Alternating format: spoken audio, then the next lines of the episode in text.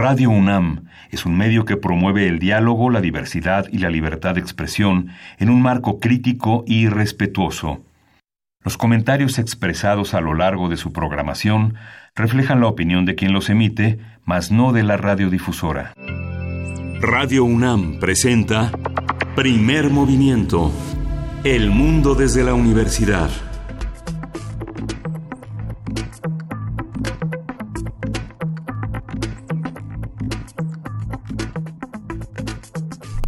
Hola, buenos días. Hoy es 28 de agosto, miércoles 28 de agosto, y son las 7.05 de la mañana aquí en la Ciudad de México, donde ya estamos en la cabina de Radio UNAM en primer movimiento.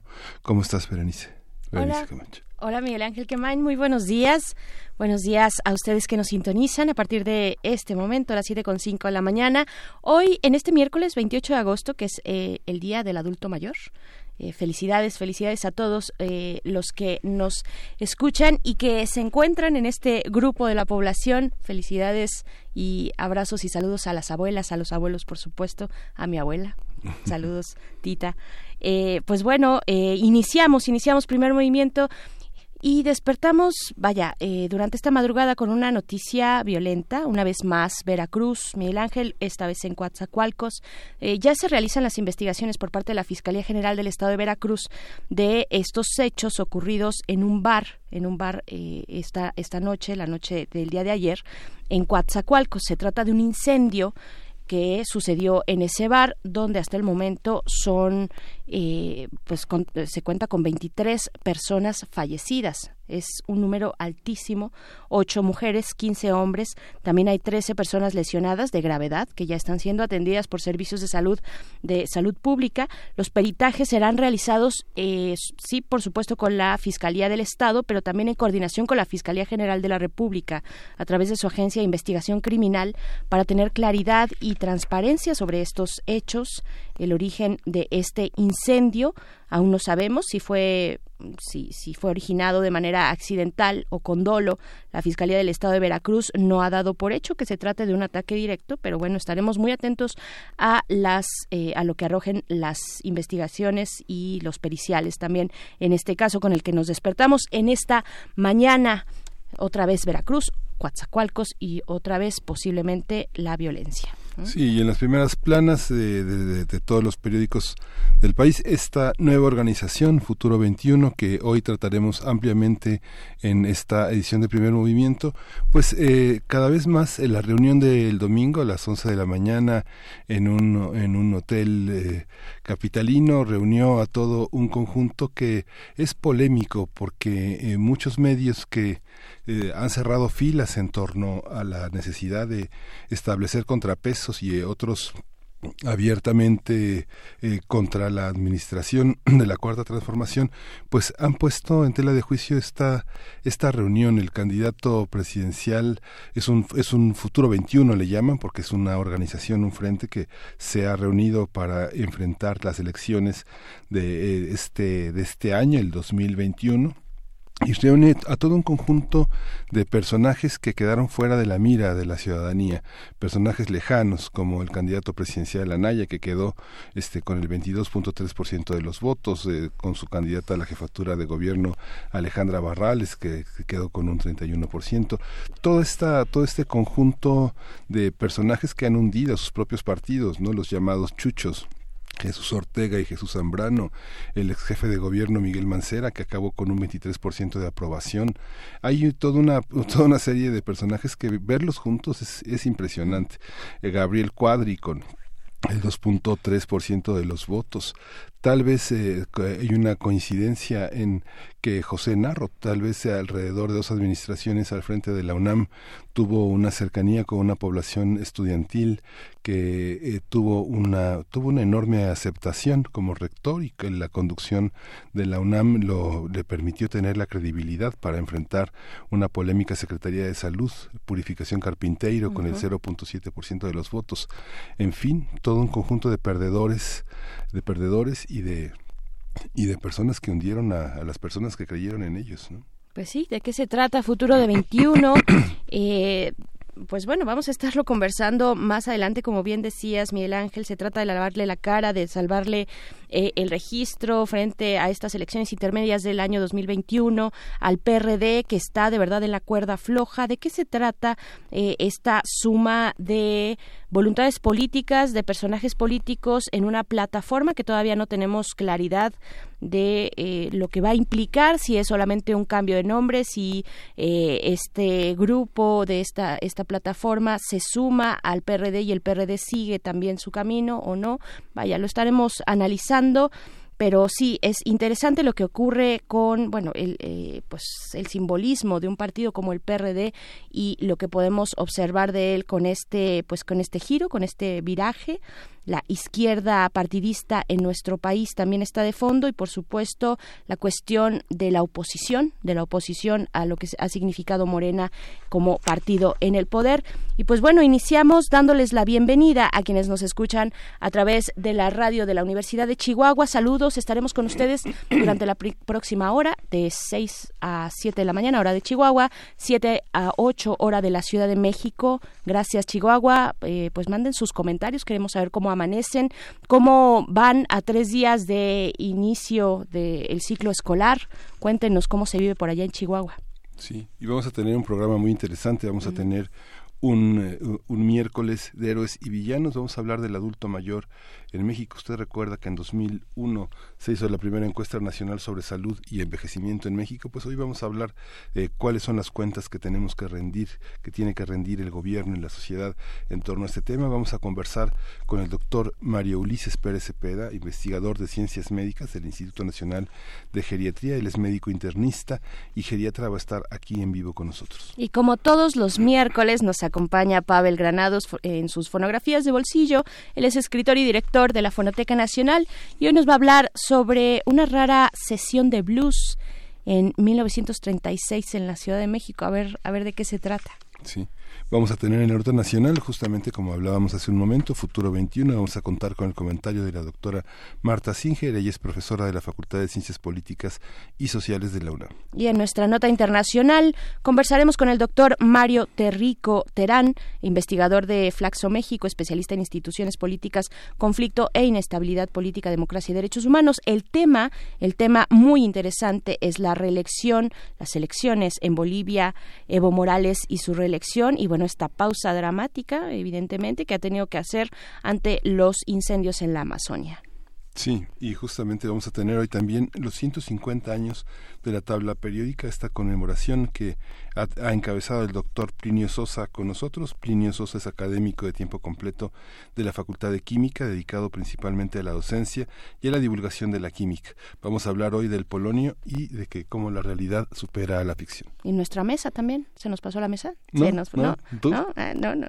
no, la mesa, la mesa está dedicada a México y al estado de bienestar. ¿Qué significa el estado de bienestar entre nosotros? Vamos a conversar con la doctora Laura Flamand. Ella es coordinadora general académica del Colegio de México y ella se ha especializado en el análisis y la evaluación de políticas sociales, de salud y de protección al medio ambiente. Bien, pues iniciamos así, primer movimiento.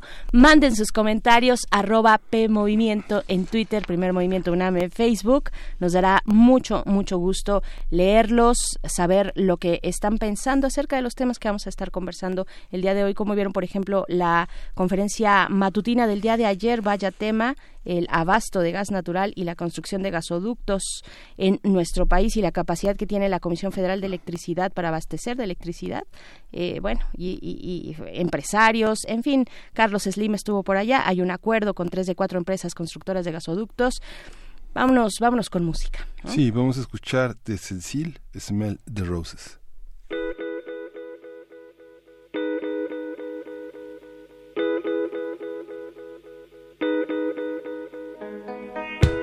Sometimes I wish people would wake up and smell the roses.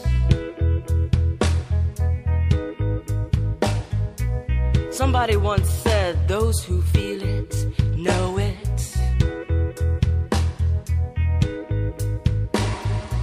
Somehow, in this new world order, something old is lost. But at what cost? At what cost? I wish people would wake up and smell the roses.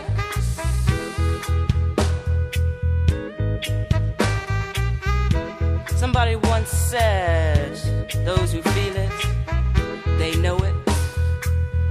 Those who feel it, they know it.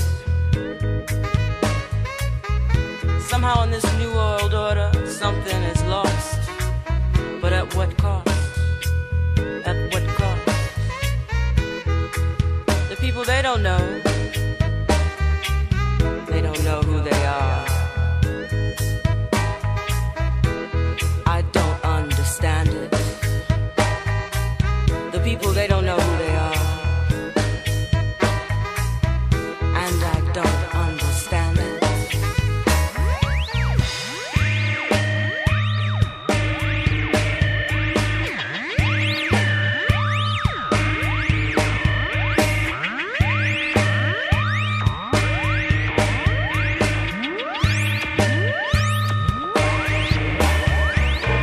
Stand accused, who cares if Jesus was black or white?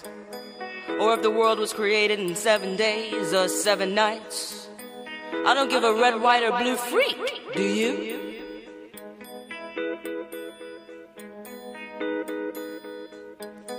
Who cares if the melanin of the first person to fall down in front of the first brick that was thrown to fulfill the American cream dream was dark in hue or hueless? I don't give a red, white, and blue freak, do you?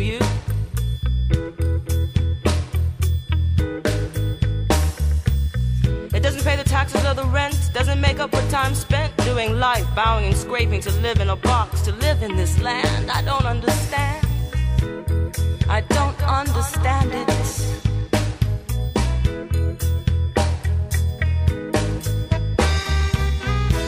The people, they don't know who they are. I don't understand it. The people, they don't understand it. I wish people would wake up and smell the roses. I wish people would wake up and smell the roses. Primer movimiento. Hacemos comunidad.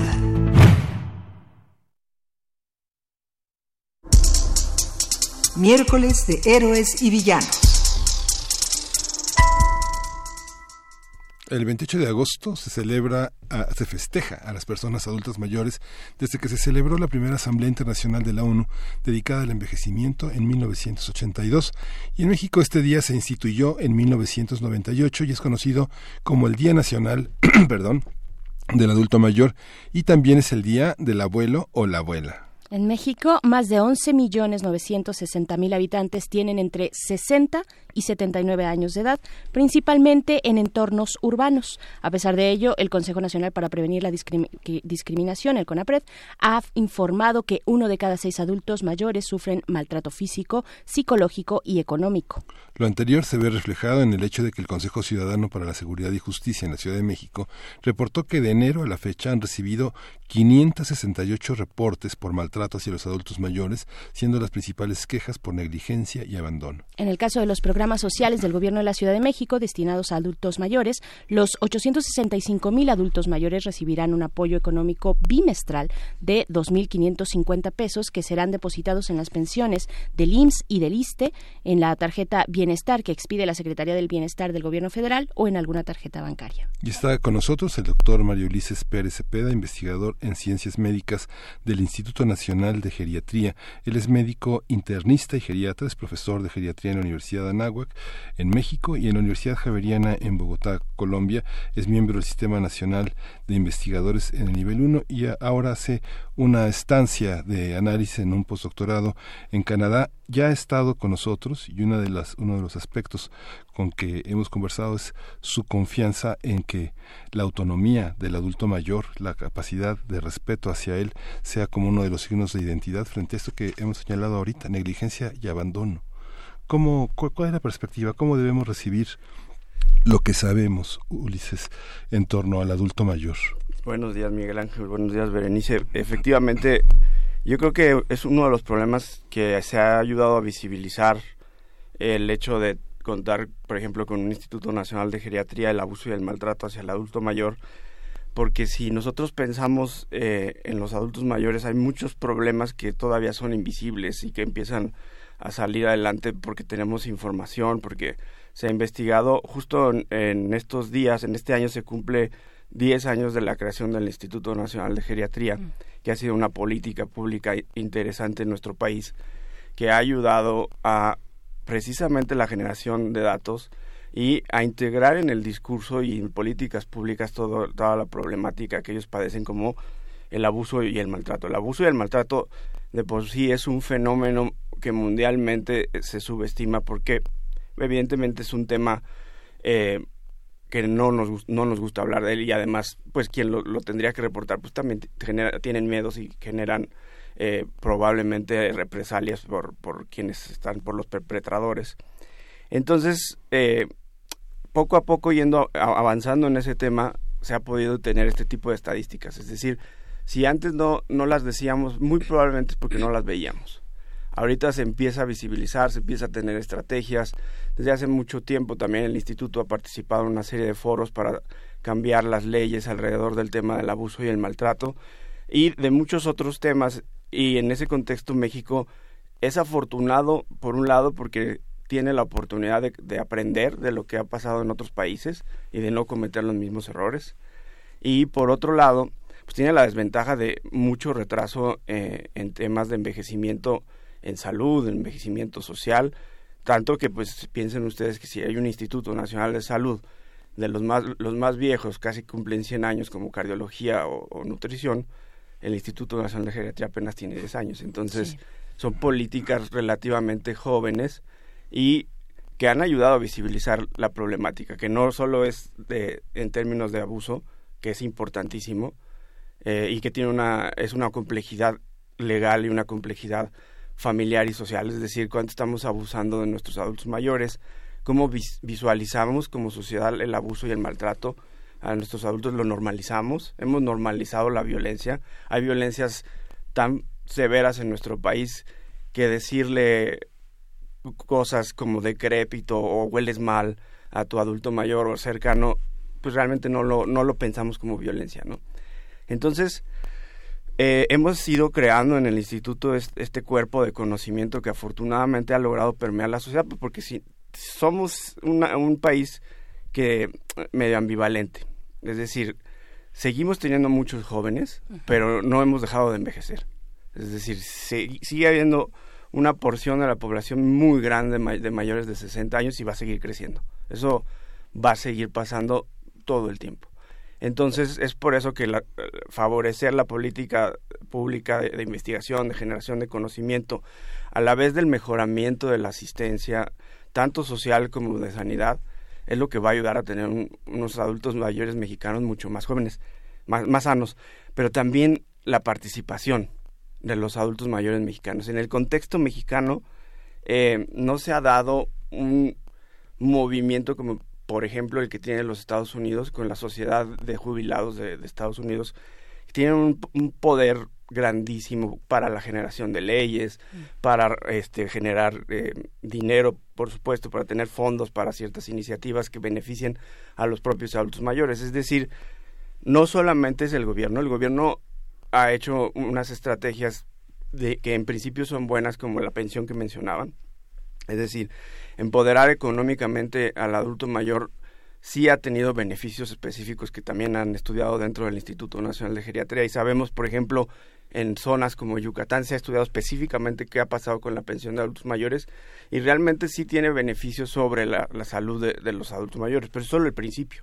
Es decir, no puedes terminar tu política de atención a este grupo poblacional. Es como si dijeras, bueno, pues nada más a las mamás que acaban de tener bebés les vamos a dar dinero ya y no vamos a pensar en qué, es la deshidratación de los bebés, cómo los tienes que alimentar, cómo los tienes que medir. Es decir, es el principio de, de continuar en, en, la mejoría de la calidad de vida de estas personas y también de concientizar al resto de la población, que cómo vemos a nuestros viejos, cómo los queremos ver, qué queremos hacer con ellos. Es decir, queremos decirles todo el tiempo, quédate sentado y no hagas nada.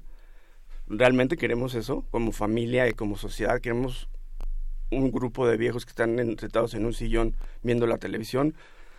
o preferimos tener viejos mucho más activos, como lo que sucede, por ejemplo, en Colombia, en donde hay un programa en donde los viejos participan en el cambio de la narrativa de la violencia hacia la paz eh, y se integran activamente este tipo de iniciativas. En México, si uno tiene la oportunidad, como la fortuna que tenemos los geriatras de, de estar cerca de adultos mayores, uno se da cuenta que este tipo de actividades y de redes existen, pero no, no necesariamente se han logrado generalizar y son informales. Es decir, yo apuesto que ustedes pueden pensar en, alguno de sus adultos mayores conocidos y apuesto que pueden visualizarlo armando voluntariados, yendo a ver al vecino que está enfermo, llevándolo a comprar medicinas, preocupados por el entorno de red social y por una movilización que tiene que ver con, con una identificación por edad. Eso, eso pasa, está, está pasando ahorita como según lo hablamos. Yo Pienso, por ejemplo, en, mi madre y ella arma sus redes y su voluntariado y entonces está trabajando para una escuela de, este, de, capacidades especiales y, generando fondos, pero eso no es sistemático. Eso es una, una excepción, no es la regla. Necesitamos, eh, además de que el gobierno participe, los profesionales, que además de que generamos información, también atendemos a los adultos mayores. Necesitamos a unos adultos mayores despiertos, empoderados y trabajando por su propio envejecimiento y el del resto de los mexicanos. Claro. Bueno, bueno, que, que muchas, muchas preguntas. Eh, de entrada pensar cómo, cómo se está envejeciendo en México frente a otros países que puedan tener mejores prácticas y qué es lo que ocurre al, interior al interior de los grupos, de, de, los núcleos de familias, con los cuidadores, con las cuidadoras, eh, qué atención también tendríamos que darle desde la política pública a los que cuidan, si, si es que queremos tener ese nombre, ¿no? Porque por el otro lado queremos adultos mayores autónomos, queremos una vejez eh, que, que se desarrolle de manera plena y digna, ¿no? ¿Qué es lo que está pasando en México ahora y qué buenas prácticas podríamos tener en ese sentido. Justamente, Berenice, qué bueno que te autocorregiste, porque en realidad, si nosotros pensáramos en adulto mayor y, lo equiparáramos y pensáramos en un cuidador, estamos dejando fuera casi al 70% de los adultos mayores. Es decir, la fracción de adultos mayores que está en dependencia, según datos de una encuesta nacional que tenemos disponible desde el 2001 hasta el 2018, que es la encuesta nacional sobre envejecimiento en México, solo es una tercera parte de los que tienen dependencia. Dependencia quiere decir que requieren de cuidados de alguien más. Entonces, el, el 70% restante tenemos, lo dividimos muy fácilmente en tercios. Un 30% que está completamente igual a como estaban cuando eran adultos más jóvenes. Otro 30% u otro tercio que eh, está en riesgo de, de caer hacia un grado de dependencia importante y necesitar este tipo de cuidados especiales, pero todavía no están ahí y tenemos este grupo que ya están eh, totalmente dependientes y discapacitados. Es decir, son, son tercios. Entonces son tres grupos distintos a los que podemos pensar en estrategias distintas. Es decir, si yo te digo, tienes 60 años, tú tienes que estar pensando ya en tu cuidador. Pero ¿cómo? Si yo lo que necesito es tener un parque donde pueda ir a hacer, este, y pueda yo ir a correr tranquilamente. Un empleo. Yo lo que necesito es un empleo, yo lo que necesito es conocimiento de qué puedo hacer como adulto mayor y decir, pues realmente puedes hacer lo que se te dé la gana. O sea, eh, ¿y qué necesito saber con respecto a, a cuándo me voy a discapacitar o cuándo voy a tener dependencia? Ah, ahí es donde entramos nosotros y hemos generado una serie de estrategias y de evaluaciones también para poder decir, usted está en riesgo. Mm. Vamos a ver qué podemos hacer para quitarlo de ese riesgo. O usted está muy bien, no tiene que hacer, siga haciendo lo, lo, que está haciendo y lo que ha hecho 80 años, porque fíjese cómo está llegando.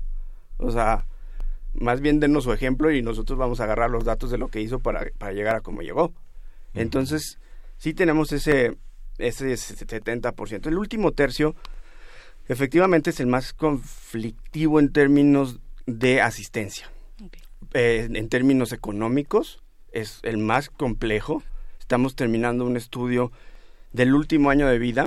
Justamente esta misma encuesta lo que hace es a los eh, adultos mayores que fallecieron en el último año de vida, hace una encuesta al, al, al, cuidador o al, la, la, persona más cercana. Estamos viendo cuánto es lo que gastan en el último año de vida. Eso ya en otros países se sabe perfectamente bien que el último año de vida es el más caro de gasto en salud que cualquiera del resto del, del, del tiempo. Y aquí está pasando lo mismo. Y hay entidades, lo que decía yo hace ratito, que eran invisibles como la fragilidad, que algún día podremos hablar de la fragilidad, hoy no, pero eh, que generan muchísimos gastos porque no, está, no, no lo reconoce, el sistema de salud no lo ha reconocido.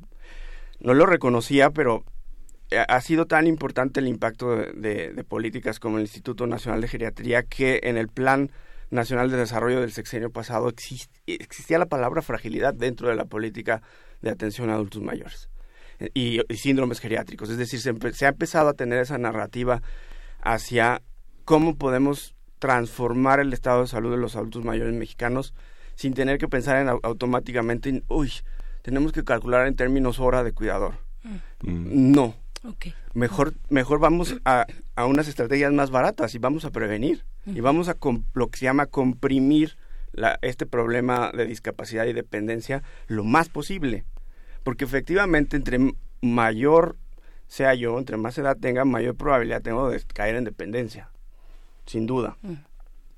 Pero también es verdad que si yo hago ciertas estrategias, hasta ahorita dos estrategias, las más eh, comprobadas alrededor del mundo, la nutrición y la actividad física, y la actividad física entendida como lo que hacemos cotidianamente. En lugar de agarrar un elevador, tomo las escaleras. En lugar de pedir el, Uber camino. En lugar de pedir un, este paquete a un sistema en línea, voy a la tienda, etcétera. Ese, ese tipo de actividad física a la que nos referimos, no, no al ejercicio de alto rendimiento que también tiene sus problemáticas en los adultos mayores.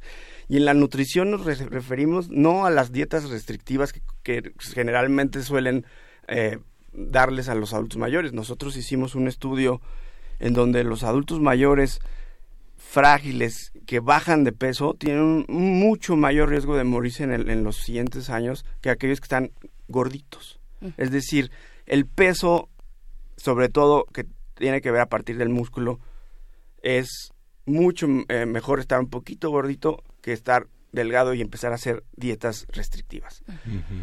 Entonces son datos que tenemos que tener, son es información que tenemos que difundir a distintos niveles, a usuarios primarios, es decir, como esto, es decir, directamente ahorita a los que nos están escuchando que son adultos mayores y que quieren tener esta información, a usuarios secundarios como los médicos, enfermeras, nutricionistas, en donde les dices, esta es la evidencia y la pueden interpretar un poco mejor, pero también a los tomadores de decisiones.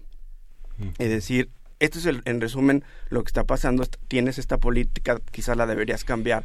Por ejemplo, no podemos decir a rajatabla, vamos a bajar de peso a todos los obesos. Estas campañas que ha habido, que hubo en sexenios pasados de, la obesidad tan terribles con estas imágenes, con una pizza en el abdomen, y a mí me parecían un poco difíciles. Humillantes. Humillantes. No lo puedes generalizar a los adultos mayores porque probablemente los discapacites. Es decir, si tú intentas bajar de peso a un adulto mayor, probablemente lo que le baje sea el músculo. Mm.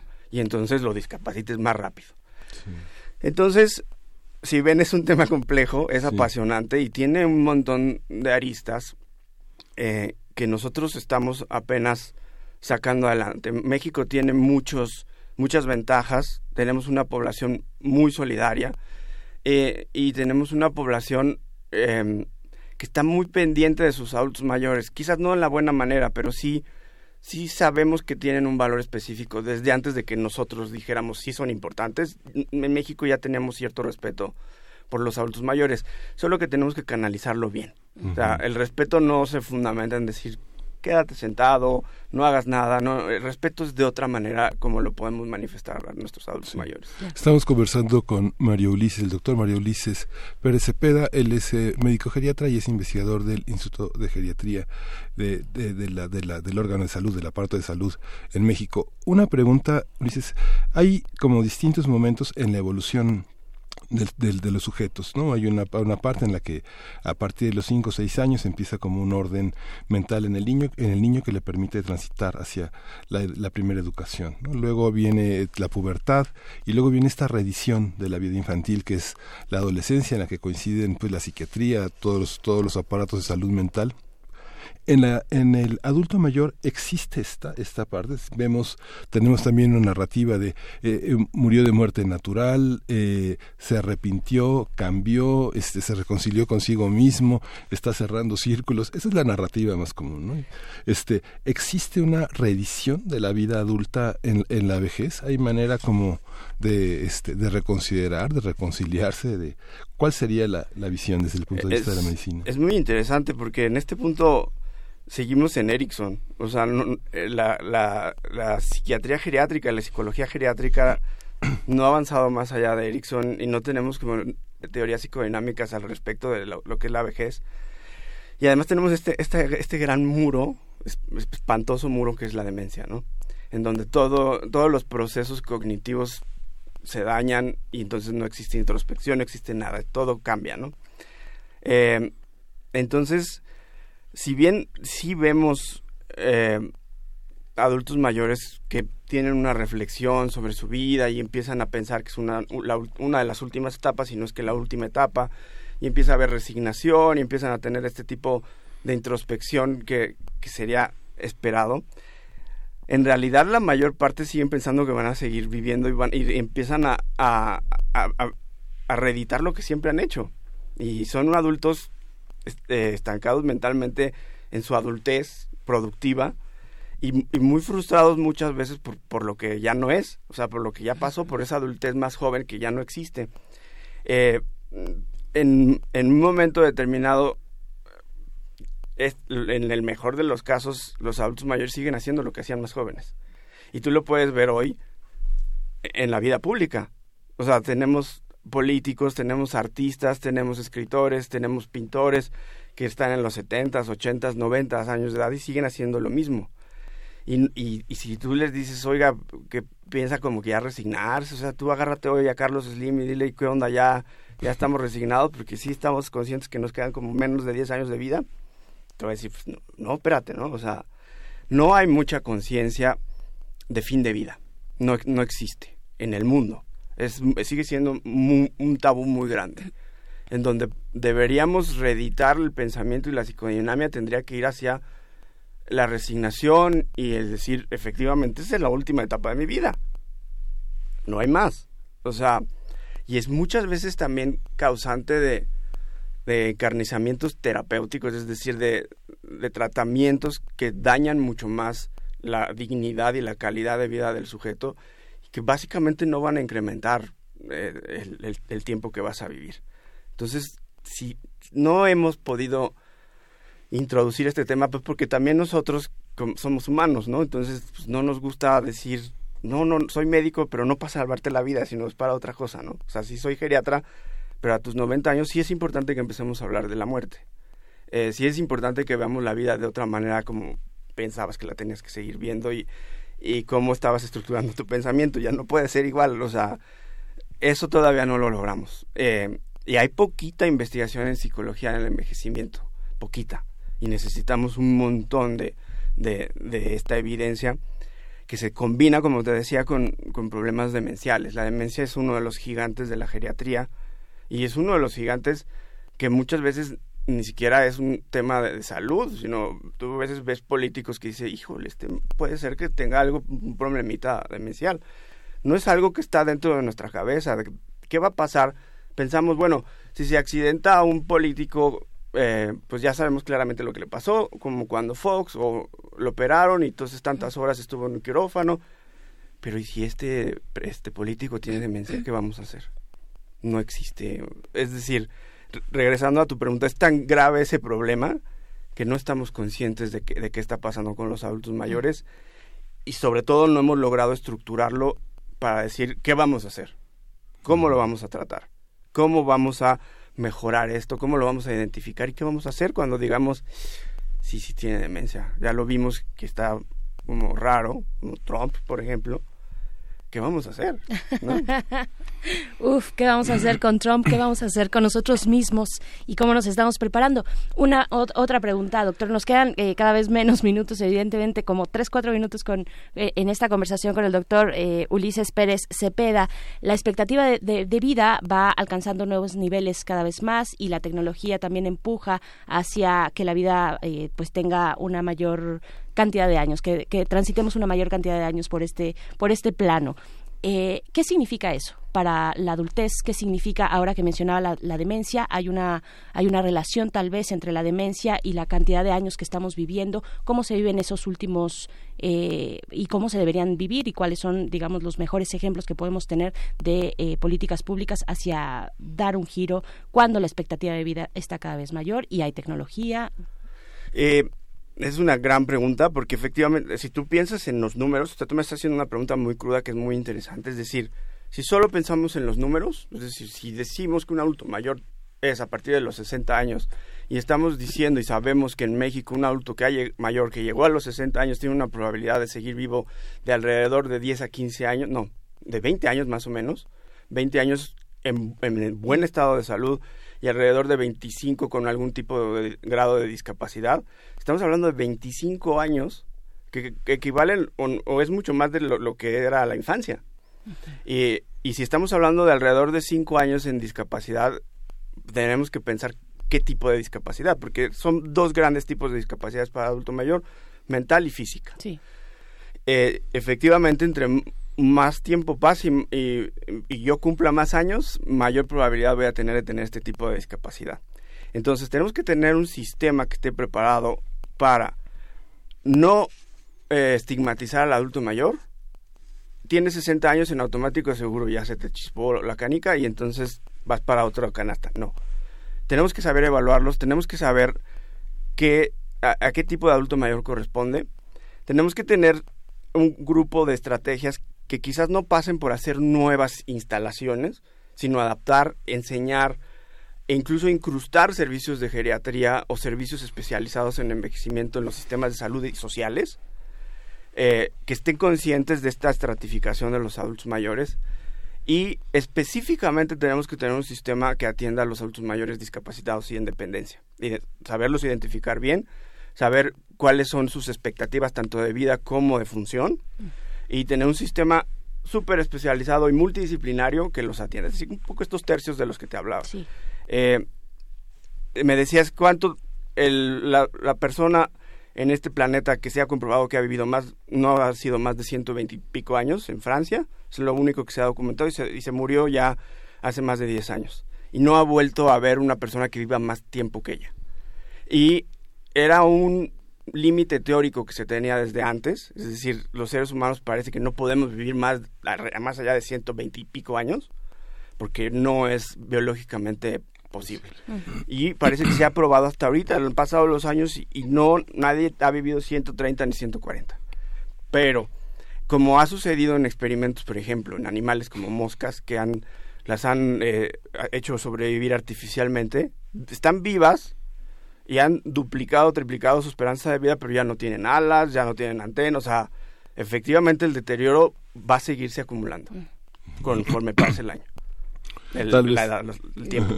Tal vez ese imaginario solo está, solo está Chabelo que parece que llegó desde la conquista. Chabelo tiene este Twitter y es, todo es, el, es, parámetro. que es inevitable porque es un imaginario. O sea, hay, hay una, hay una parte, dices lo que señalabas de, este, hay una promesa de vida eterna en Occidente, ¿no? Hay una y, y toda la gente piensa que todos son heterosexuales y todo el mundo piensa que los modelos familiares son papá, mamá, hijo, ¿no? Hay una, hay una parte en la que mucha gente con las libertades que hemos conseguido decide vivir solo, decide tener una pareja en su casa y tú en la tuya, decide tener una, una serie de cosas, decide dejar las apariencias y tener una vida homosexual. ¿Qué pasa con los modelos familiares? ¿Qué pasa con envejecer y, empoderarse en esos modelos de ser distinto, de, tomar tu vida en tus manos y tus decisiones y cerrar la cortina de las apariencias y vivir una vida más libre? Es bien difícil en nuestro país, es muy difícil culturalmente, es difícil de aceptarlo, pero que existen, existen y efectivamente eh, los adultos mayores empiezan a tener relaciones no necesariamente homosexuales, eh, o a veces es cuando empiezan a tener relaciones homosexuales en cuando son adultos mayores. Y perdón que te interrumpa, pero también digamos las personas, las mujeres y los hombres que tienen hijos de una manera muy tardía, que no tienen hijos en la primera década de los 20, sino que tienen hijos a los 40 y pico, 50 y pico, ¿no? Eso también está pasando mucho y o sea, la fertilidad sí también se ha empujado a, edades mucho más avanzadas. Se tiene registro de mujeres hasta de 60 años.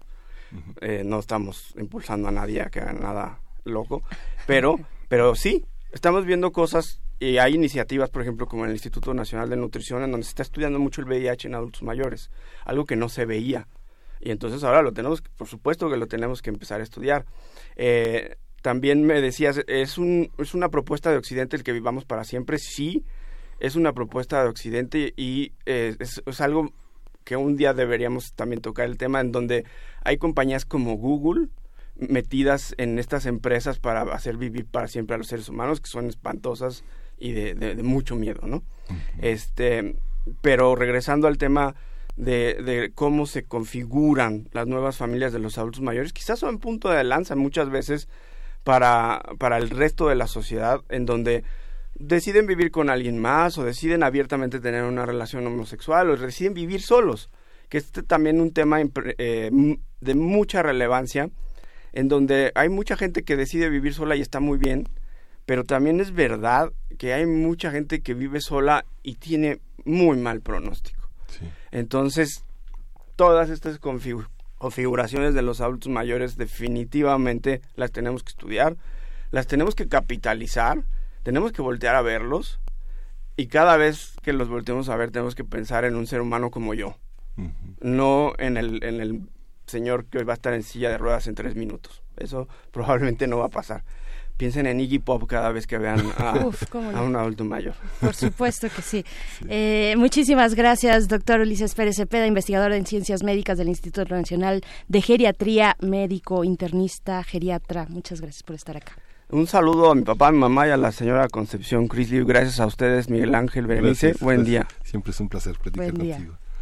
Tasia, vamos a escuchar de Tasia Reis, Sabexina. Tendría que haber sido Iggy Pop.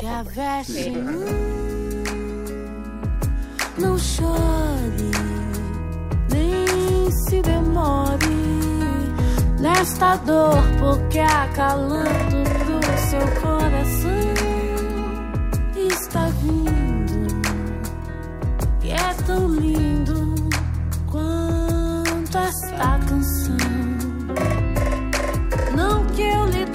Dizer como é que se deve sofrer.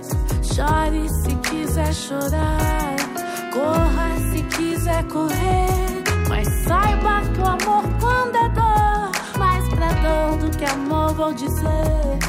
Não vale o seu desgastar, já que é tanto pra se viver. Tem dia que é ruim de vingar, e tem noite que eu quero morrer. Sei que é difícil aturar, mais fácil deixar adoecer.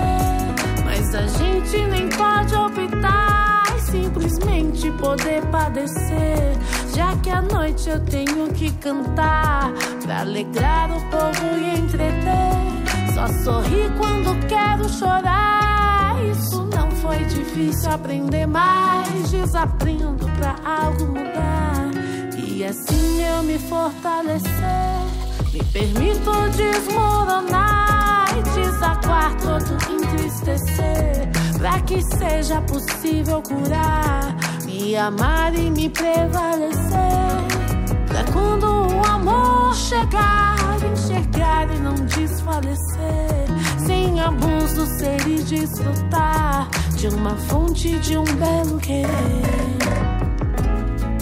Não, então chore e se demore. Se preciso for, seja acalanto pro seu coração, que é tão lindo, bem mais lindo do que esta canção. Se a veste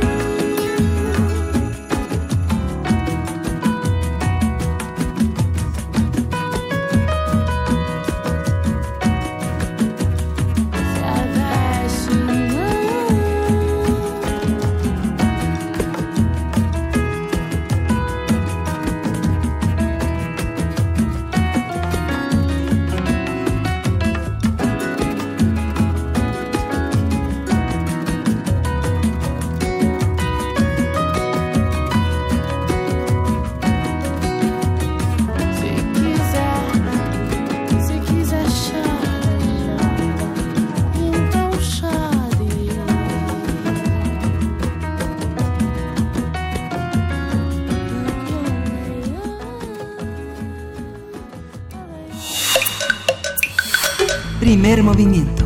Hacemos comunidad. Fonografías de bolsillo. Como cada miércoles, son miércoles de fonografías de bolsillo aquí en Primer Movimiento y se encuentra con nosotros Pavel Granados, escritor y director de la Fonoteca Nacional. ¿Cómo estás, Pavel? Bienvenido. Veré muy bien. ¿Y ustedes? Miguel Ángel, qué gusto saludarlos. pues Eh, igualmente y con mucho con mucho gusto eh, de que de que sigamos este hilo, ¿no? De pues estos ritmos sí, en México. Es que me quedé con, la verdad es Sí. que me quedé con la cosquilla el otro, desde las otras veces para hablar de este tema. Bueno, es que es el jazz lo que habíamos platicado, ¿no? sí. Y desde hace tiempo eh, yo me encontré con esta grabación que es, yo creo que es una rareza de 1936 eh, que junta varias cosas, fíjense ustedes, porque eh, yo creo que estaba, esta es la marca Peerless, ¿sí? Y quiero decirles que este disco en especial que vamos a escuchar hoy, una canción de, de hace que 83 años, Ajá. la encontré en, un- en la colección de uno de los benefactores, grandes benefactores de la Fonoteca Nacional, que es Armando Pous, este, uno de los grandes coleccionistas, del, de, del cual la Fonoteca tiene, creo que 60 mil discos de fonógrafo. Bueno, de gramófonos, o sea, discos de, 19 de pasta de, 19 de, de 78 revoluciones por minuto, ¿no? Entonces, todavía, aunque Armando se sabe bien sus discos y los conoce, la verdad es que para casi todos es todavía motivo de, pues, de encuentros y de hallazgos, ¿no? Entonces, bueno, pues en esta colección me encontré, a- hace tiempo estuve investigando a un compositor, yo creo que también injustamente olvidado, que se llamó Antonio Escobar. Fue un compositor de los años 30 que componía, yo creo, tengo la impresión, de, por el tipo de música que componía y por quienes lo grabaron, en fin, que era muy cercano al jibarito Rafael Hernández, es decir, a este gran compositor de Puerto Rico que estuvo aquí en México tantos años en la XCB y que eh, Antonio Escobar, que era pianista, empezó a componer primero bolero tropical allá por los años 30 Después hizo su orquesta y también que injustamente olvidado porque fue la competencia de Luis Alcaraz. Es decir, que Luis Alcaraz grababa con su gran orquesta en la RCA Víctor y Antonio Escobar grababa en la Columbia lo mismito, que era lo que grababan pues boleros, por ejemplo, Contigo en la distancia, quién será la que me quiera, a mí cosas así que grababa primero Luis Alcaraz, después la grababa él, pero covers, muchos covers de música norteamericana que los hacían aquí en México allá a principios de los años 50, ¿no? Y eh, se puso de moda tocar como piano con las pianolas, es decir, como pianos medio desafinadones que evocaban los años 20 y Antonio Escobar tuvo su orquesta, sus pianolos, tuvo una orquesta de danzones. Y resulta, bueno, para mi sorpresa, que fue uno de los compositores, pues yo no sé cómo decirle, si decirle blues o decirle foxtrot. La verdad es que, hagan de cuenta ustedes que en esta eh, grabación vamos a ir como a los, como si al Cotton Club, como ese es una evocación de ese mundo de los negros estadounidenses. Ahora lo más sorprendente es quién la canta, porque la canta un personaje que nos- hemos eh, pe- pensado en la música romántica, en el bolero, que fue Emilio Tuero. Emilio Tuero cantando se llama Queja Negra. Pero fíjense ustedes que Emilio Tuero no, no es, le decían el barítono de Argel, que en realidad no es de Argel, sino que él era español, vino aquí a México y aquí pues él era muy atractivo, era muy guapo, aunque María Félix siempre habló mal de él como galán de cine. Eh, la verdad es que era muy bueno, hizo películas increíbles que empezó quizá con Al son de la marimba y culminó con Quinto Patio, pero Emilio Tuero era el que grababa en la RCA Víctor allá en los años 30 y la trompeta, porque es una trompeta con una sordina muy chistosa, el piano es de Antonio Escobar y la trompeta de un señor que le decían que era la trompeta romántica de México, pues era una manera de tocar muy mítica, porque mucha gente hablaba de este, de este trompetista y sin embargo prácticamente yo no conocía ninguna grabación. Se llamaba El Chino Herrera. ¿Quién Chino era este señor? Era, tú sí te acuerdas, Miguel Sí. Ángel, pero era, ya, ya muy olvidado, porque fíjense ustedes también que el Chino Herrera fue el trompetista de Agustín Lara, to- tocaba con él siempre. y le decían el chino Herrera y cuentan que ya que estaba hospitalizado Agustín en sus últimos días en el hospital inglés, pidió que cuando fue a visitar el chino Herrera le dijo Agustín, oye chino, dime cómo te llamas porque nunca he sabido, siempre te hemos dicho el chino Herrera y no sabemos cómo te llamas, nunca te conocimos por tu nombre. Y le dijo, me llamo Daniel, maestro, Daniel el chino Herrera. Fue un hombre de mucha tradición, era el trompetista, pero se hablaba mucho de él y fíjense ustedes también qué, qué tristeza pensar que estos eh, músicos que dejaron así como eh, pues una estela así como de leyenda, luego no sabemos ni cómo tocaban. Esta es una de las dos o tres grabaciones que existen del Chino Herrera tocando, bueno, pues su instrumento, la trompeta, y acompaña, pues les digo a Emilio Toro y a, a Antonio Escobar, pero lo hace imitando un poco esa manera de tocar a su modo de lo que debe haber sido pues qué les puedo decir un Duke Ellington empezando o un Louis Armstrong no sé no sé a ver si alguien nos dice qué les evoca esta grabación que cumple 83 años que ya es muy antigua y que apenas empezaba con la que apenas empezaba la carrera de Emilio Toro tenía tres años cantando y era el tenor que le invitaban a grabar pues muy seguido ahí en la Pirles. Pues no sé si la quieren escuchar. Vamos, vamos, Vamos a vamos, escuchar. da y tiempo de volver. bueno, Sí, a regresamos contigo, Pavel. Vamos a escuchar.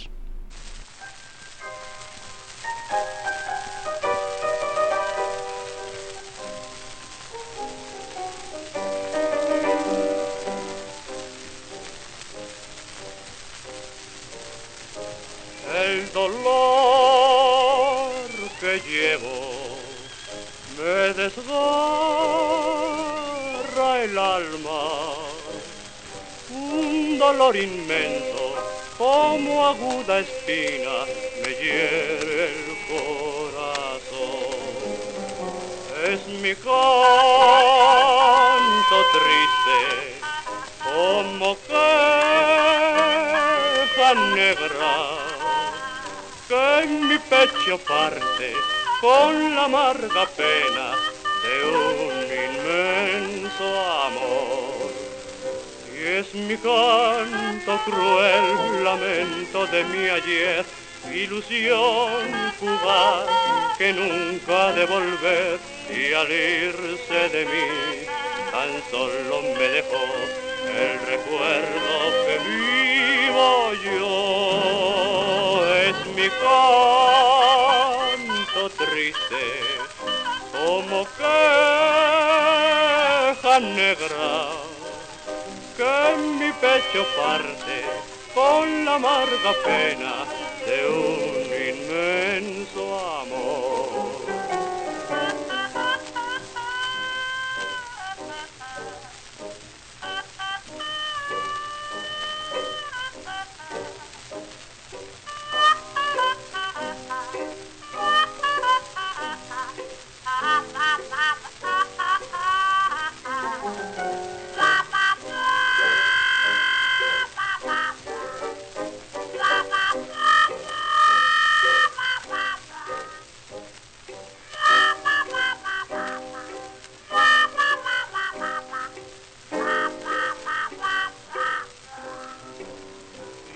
Mi canto cruel, lamento de mi ayer, ilusión fugaz que nunca ha de volver y al irse de mí tan solo me dejó el recuerdo que vivo yo. Es mi canto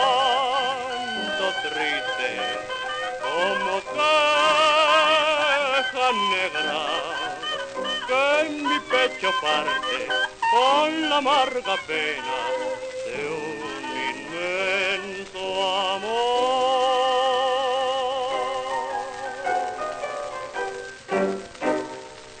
Pues díganos a ustedes, ustedes a qué, a qué les sonó Duke Ellington, Eh, yo creo que por ahí. Así, ¿verdad? Ajá. Fíjate que hay dos cosas. Se me olvidó que está Daniel Castañeda, un violinista también. Ya sé, hay un pequeño intervención ahí con Mm. violín. Y que hay, eh, desde, se empezó a usar desde los años 30 la palabra blues en la Ciudad de México, aunque se refiere a otra cosa. El blues se, le- se consideraba el foxtrot lento. O sea que cuando tocas un foxtrot así, algo para bailar, era un foxtrot. Y cuando esa misma canción la hacías más lento, le ponían blues y era como la versión tristona, ¿no? Sin embargo, ya el blues, realmente estamos acostumbrados, yo creo que es algo que llegó pues yo creo que hasta los años 60, ¿no? A, a, México. Y esto que estamos escuchando, pues era como le decían ahí en el disco blues, pero se refieren a otra cosa, ¿no? Y bueno, no sé a ustedes qué les pareció. La verdad es que creo que es sí es interesante escuchar una trompeta así, ¿no? Con sordina, evocando, pues no sé, algo en Estados Unidos. Lo que pasa es que, digamos, eh, es un sonido muy contemporáneo, ¿no? Pero justamente lo contemporáneo a veces no se veía en esos momentos, ¿no? Es nuestra mirada y nuestro oído después de escuchar a los más grandes del blues, eh, escuchar toda esta transición de el swing al blues. Claro. Y, esa, lo que ya podemos escuchar hoy, ¿no? Lo que queda transparente, esas anomalías de ayer, ¿no? Sí, y esa vigencia también, además. Pues sí, y además fíjate cómo ahora eh, volver con otros ojos a esa discografía que yo pienso de verdad que tiene ochenta y pico de años que no se pone este disco. Porque es una maravilla. se hacían muy poquitos discos. Una de las hermanas Águila me contó que en esta marca se hacían 200 discos. Es decir, que salía eso y si gustaban, sacaban más, iban sacando de poco a poco. Pero ¿qué quiere decir que sea tan raro este disco? Quiere decir que no gustó mucho allá en los años 30. En aquellos años Pavel Granados, muchas gracias por compartirnos estas fonografías de bolsillo. Muchas gracias. Muchas gracias a ustedes. Nos encontramos contigo el próximo miércoles. Sí. gracias, hoy hay concepto de música acusmática en la fonoteca. Es la Academia de Florencia va a llevar los resultados de un seminario de investigación. hoy a las 7 de la noche. Y mañana hay un cuarteto de, de guitarras. Perfecto. Ahí está la página de la fonoteca para que puedan nos eh, tomar todos los detalles. Y nos despedimos de la Radio Universitaria de Chihuahua. Nos escuchamos mañana de 6 a 7 no, no ni antes ni después. Un poco después. Síguenos en redes sociales. Encuéntranos en Facebook como Primer Movimiento y en Twitter como arroba PMovimiento. Hagamos comunidad.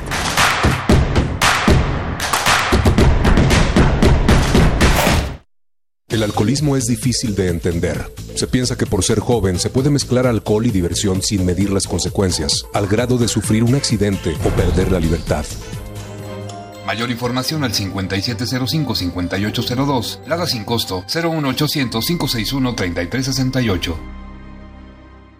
Mi INE está hecho de las primeras voces que exigieron libertad de elección y de expresión.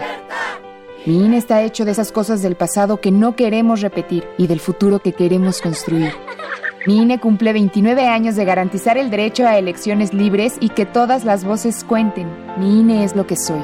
Yo me identifico con la democracia. Si ya cumpliste 18 años, inscríbete al padrón electoral y obtén tu INE. Infórmate en INE.mx. Contamos todas, contamos todos.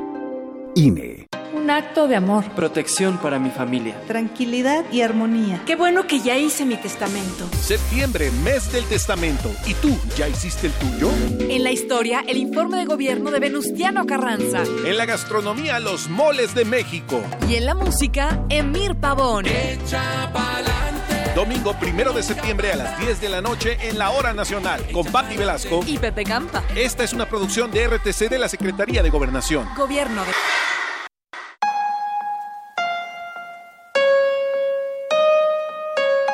Un hermoso sonido puede venir de un solo instrumento, pero solo se convertirá en canción con la participación de todas y todos.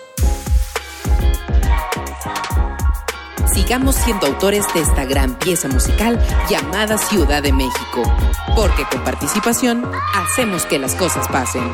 Instituto Electoral Ciudad de México, 20 años construyendo democracia. Una expresión artística inventada para darle voz a los menos escuchados siempre encontrará gente a quien representar. En el marco del Día Internacional de la Mujer Indígena, la UNAM te invita a disfrutar del Festival de Hip Hop en Lenguas Indígenas, DJ Mente Negra, El Mágico, Sahash, Janeidi Molina, Mije Represent, María Reina, conducido por Vania Nuche jueves 5 de septiembre, a partir de las 13.30 horas, en las islas de Ciudad Universitaria. Entrada libre. Hablemos fuerte y hablemos claro, y nadie nos podrá ignorar. Radio UNAM, Experiencia Sonora. La Universidad Nacional Autónoma de México. Encuentra la música de primer movimiento día a día en el Spotify de Radio UNAM y agréganos a tus favoritos.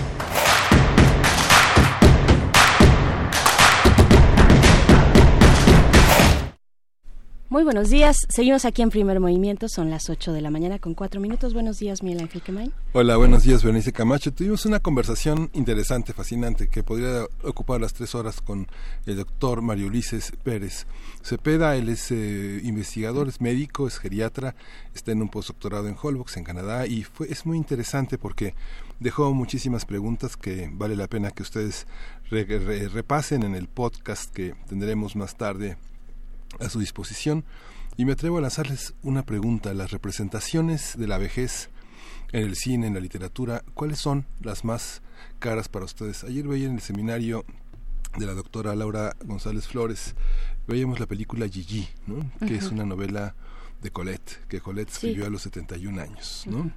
Una mujer que fue envejeciendo y que nunca perdió el poder de sus sentidos, de su sexualidad, de su de esa de esa capacidad de ver hacia adelante y hacia atrás. Recordaba esta gran esta gran mujer que es Doris Lessing que ya no está con nosotros, pero cómo, cómo entendió la mujer, ¿no? Cómo entendió la mujer Simone de Beauvoir en La mujer rota, el envejecimiento y la muerte de su madre.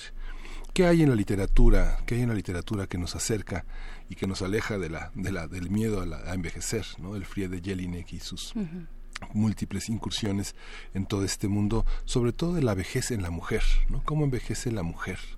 Eh, ¿Cómo es la vejez en la soledad? Hay muchísimas representaciones. ¿Cuál es su visión? Cuéntenos cómo, cómo vive. Lo llaman en- desde el gobierno, desde gobiernos anteriores también el Día del Abuelo, pero ¿ser viejo es ser abuelo?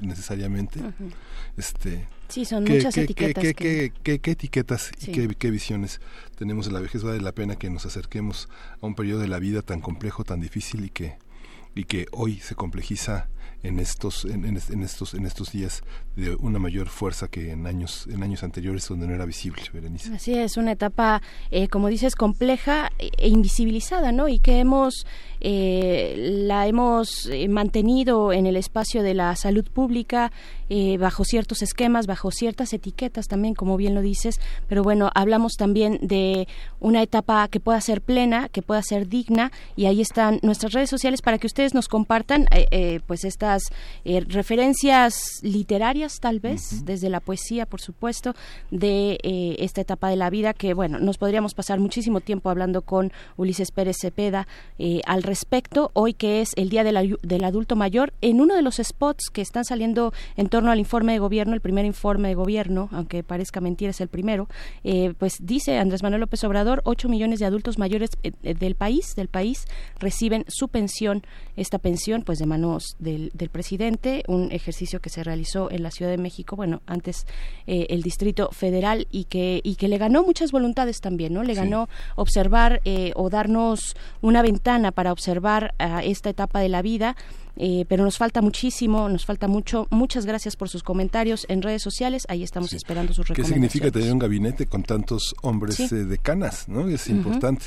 ¿Qué significa ser un hombre mayor, un adulto mayor, siendo discapacitado, siendo indígena, siendo homosexual? ¿Qué Sí. significa eso? ¿no? Este, yo creo que vale la pena que reflexionemos qué nos toca como sociedad y qué nos toca como seres humanos compartir con todas estas personas que entran, como bien decía Ulises, en una situación de fragilidad. Así es, los adultos mayores en la ciudad, en las zonas rurales, en fin, son todas las eh, los ejes que puedan cruzarse cuando pensamos de una etapa de la vida tan importante como esta. Y pues bueno le damos la bienvenida también a quienes nos sintonizan a través de la radio Nicolaita en el 104.3 estaremos con ustedes durante la siguiente hora y tenemos todavía mucho mucho que decir mucho que analizar mucho que reflexionar. Vamos a conversar con la doctora Marta Singer profesora de la Facultad de Ciencias Políticas y Sociales de la UNAM acerca de Futuro 21 esta nueva plataforma política. Todavía no sabemos bien a bien qué nombre darle y qué va a ocurrir de la mano del Partido de la Revolución Democrática pues bueno estaremos conversando con ella en unos momentos más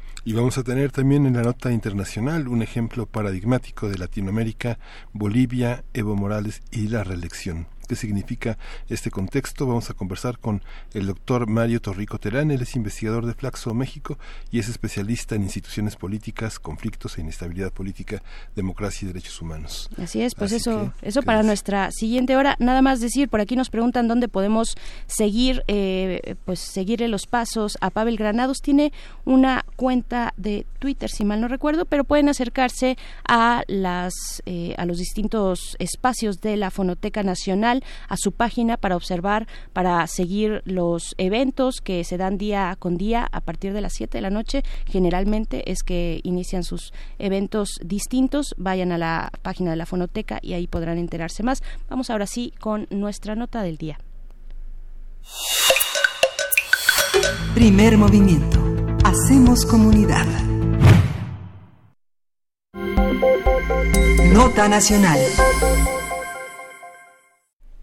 Con miras en las elecciones intermedias de 2021 y para servir de contrapeso a Morena y a algunas decisiones del gobierno federal, diversos personajes dieron a conocer el fin de semana la conformación de la plataforma Futuro 21. Ricardo Pascoe, uno de sus integrantes, afirmó que están construyendo una gran fuerza de coincidencia e hizo un llamado a la unidad para no caer en debates estériles que puedan dividir y que son falsos. Entre los miembros de Futuro 21 están José Naro Robles, ex, secretario de Salud, ex rector de la UNAM, Gabriel Cuadri, ex candidato presidencial, y Miguel Ángel Mancera, ex jefe de gobierno, entre muchos otros, más muchos, de 21. Muchos otros, más de 21. Conversaremos sobre el proyecto Futuro 21, qué significa, cómo entenderlo y cómo leer a los actores y corrientes ideológicas que lo conforman. Para ello nos acompaña en la línea la doctora Marta Singer, quien es profesora de la Facultad de Ciencias Políticas y Sociales de la UNAM.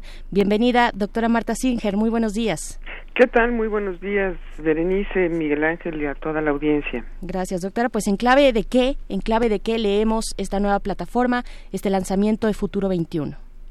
Bueno, yo veo en esta eh, convocatoria pues la conclusión de un eh, eh, largo camino recorrido por el PRD en los últimos años. Realmente no, no llama tanto la atención que sea ese el grupo que finalmente quiera quedarse con el cascarón, con lo que queda de, de, de, de este partido que hoy ya es en términos electorales muy pequeño, y, pienso que no extraña porque eh, justamente eh, fue este eh, grupo político encabezado por los llamados chuchos quien pues dio las estocadas finales a, el PRD es decir durante los años del de, peñismo después de que el PRD había sido una fuerza política importante eh, negociaron de manera eh, cupular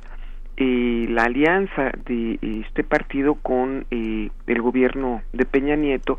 Hay que recordar que pues ellos eh, firmaron el, el, famoso Pacto por México y ahí comenzó eh, la debacle eh, perredista, comenzó desde mi perspectiva un momento de, de quiebre eh, en donde eh, aunque eh, nunca fue claramente definida su su eh, perspectiva eh, ideológica eh, desde luego eh, sí eh, eh, se pudo observar su interés por jugar del lado del poder y negociar a costa de lo que fuera y justamente lo que en este caso pagó los platos rotos fue el propio partido. Entonces, bueno, el hecho de que sea hoy este grupo el que quiera sacarlo adelante, reuniendo eh, fragmentos que han ido desprendiéndose de otras fuerzas políticas, pues no es de llamar la atención. Lo que eh, eh, ciertamente es una incógnita es si lograrán eh, eh, funcionar como un polo articulador de una oposición que no existe en términos eh, formales, en términos partidistas, y que eh, eh, pues en el nombre lleva el, el motivo, ¿no?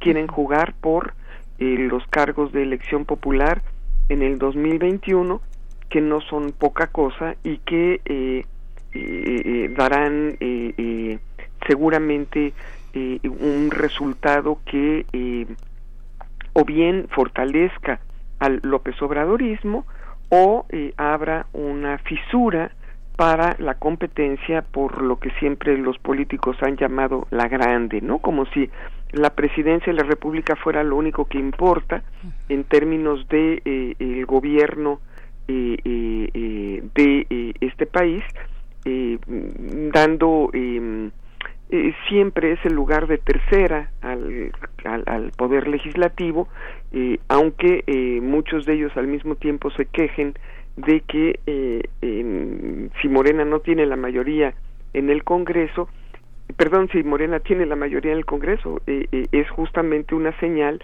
de eh, falta de pesos y contrapesos, ¿no? Falta de equilibrio en el ejercicio del poder, ¿no? O sea, por un lado, se aspira a ganar la presidencia y con todo, y al mismo tiempo se piensa que la democracia solo es posible cuando se comparte ese poder legislativo que eh, durante el sexenio eh, de Peña Nieto pues no sirvió eh, para mucho, no no sirvió como una oposición, sino como un espacio un botín desde donde se negociaron espacios y em, cuotas eh, de poder político y hasta económico, ¿no? Me imagino que para una investigadora como usted debe ser fascinante lo que está sucediendo, porque no sé si esto era posible pensarlo en 2017, digamos, esta composición. Pues bueno, sí, siempre Es, es, es, es, realmente por eso me gusta lo que hago. Es muy motivante que eh, por fortuna la realidad va cambiando y que de pronto los objetos de estudio se convierten en realidad, ¿no? Eso sí es, es, es fascinante. Eh, realmente, bueno, sí, eh, la, la pulverización de el PRD, pues lo fuimos todos atestiguando en un proceso lento, ¿no? Que eh, pues ya en, en, algún momento personajes como Belaunzarán, por ejemplo, eh, eh, eh la, el, interés, la motivación por generar alianzas, incluso con tradicionales adversarios, ¿no? Y llamaban a jugar en, en estas en estas alianzas en el proceso electoral del 18 con muy muy poca fortuna. Lo, lo curioso es que a pesar de eh, el estrepitoso fracaso de aquel momento, pues sigan eh, eh, intentando caminar por la misma ruta. Eso es lo que llama mucho la atención.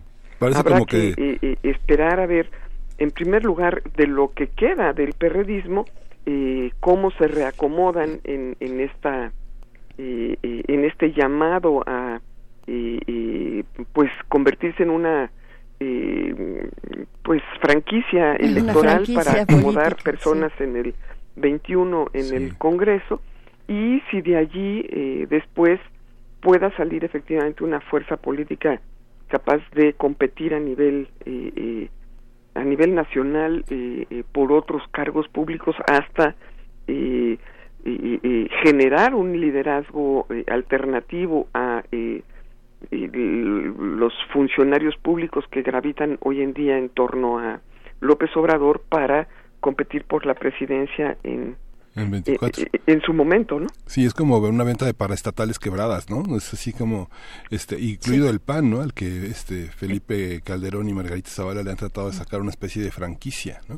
Así es, y pues están ahí eh, eh, haciendo su luchita, eh, ya organizando eh, nuevos partidos, ¿no? Lo mismo ocurre con, con eh, eh, el sector que eh, comanda el Bester Gordillo, ¿no? Buscando crear nuevas organizaciones que tengan acceso al registro legal que les permite entrar en la competencia por recursos públicos, ¿no? las sumas de dinero a las que tienen derecho los partidos, bueno, pues siempre abren eh, la puerta a eh, los que están en la banca, ¿no? A los que están en el, entre comillas, desempleo y, eh, y, pues como una forma de vida, ¿no? y claro, pues una forma de vida que incluso puede ser divertida porque están en, en, no solo en las primeras notas de los periódicos, sino jugando con, con el futuro del país y eso es lo que es muy lamentable, ¿no?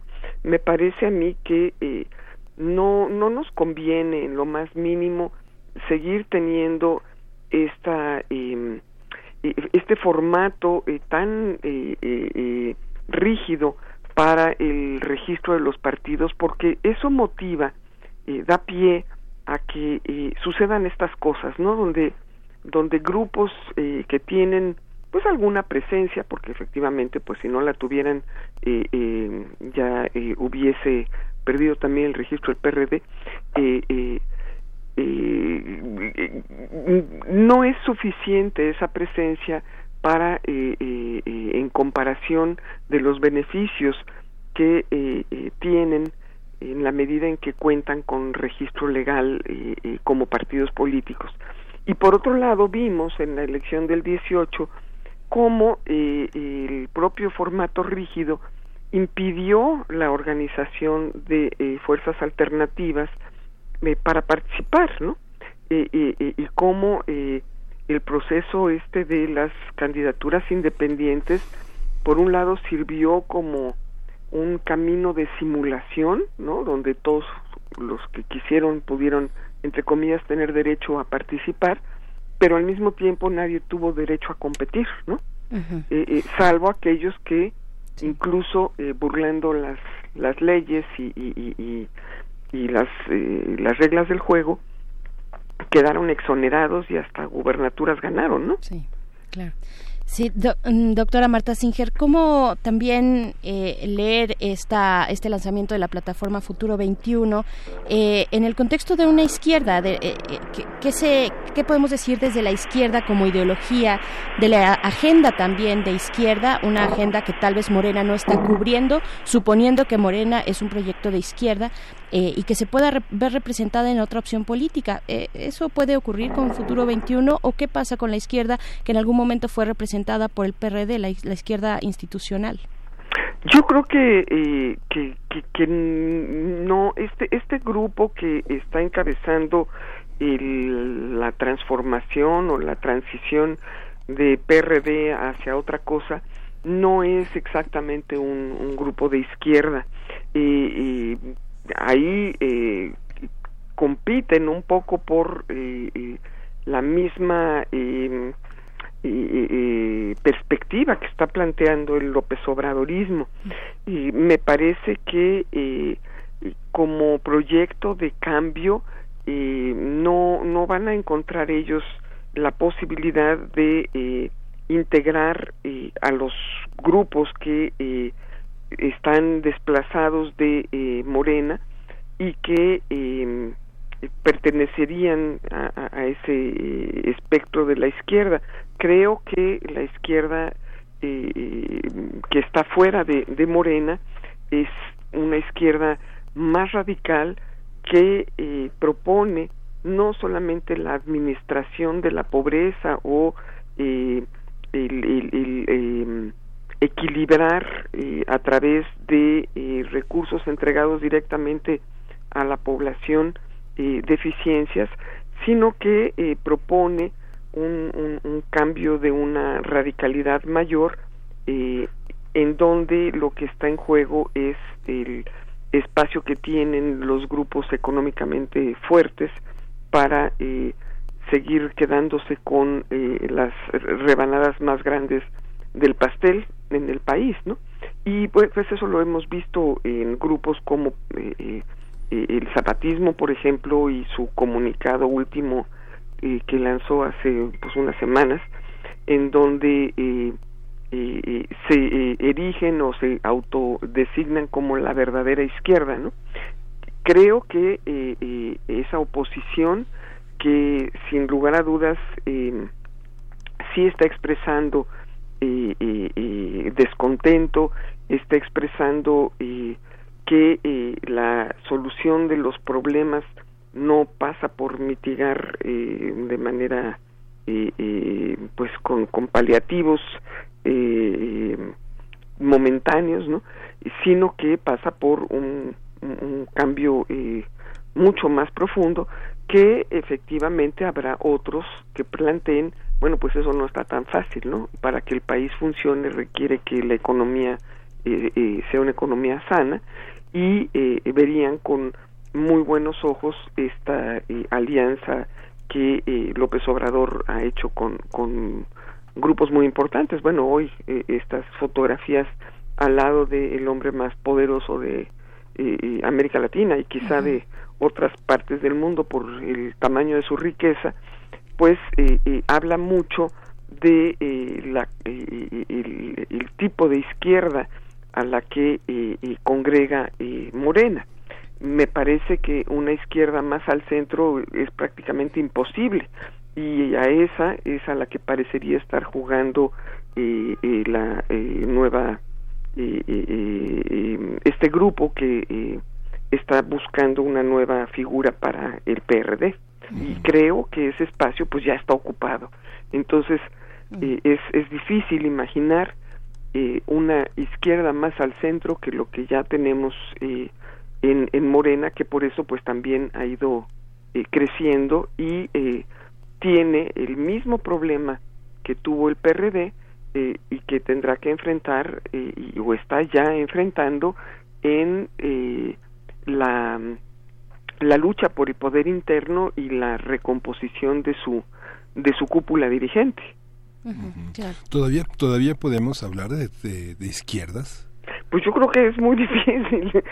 Me, me, me, yo misma eh, me cuesta mucho trabajo decir que eso es izquierda, ¿no? Y, y,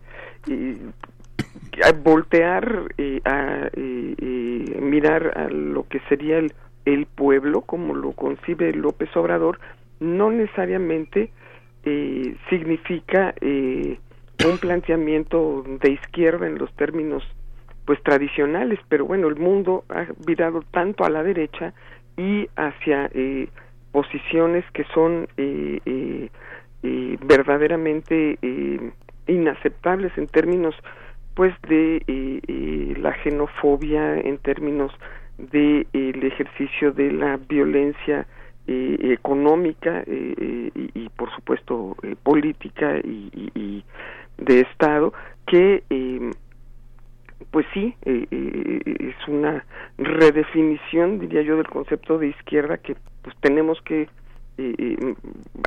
aceptar en, en esos términos tibios en los que hoy en día existen no claro. ¿Es viable, es viable este futuro para sus objetivos electorales en 2021?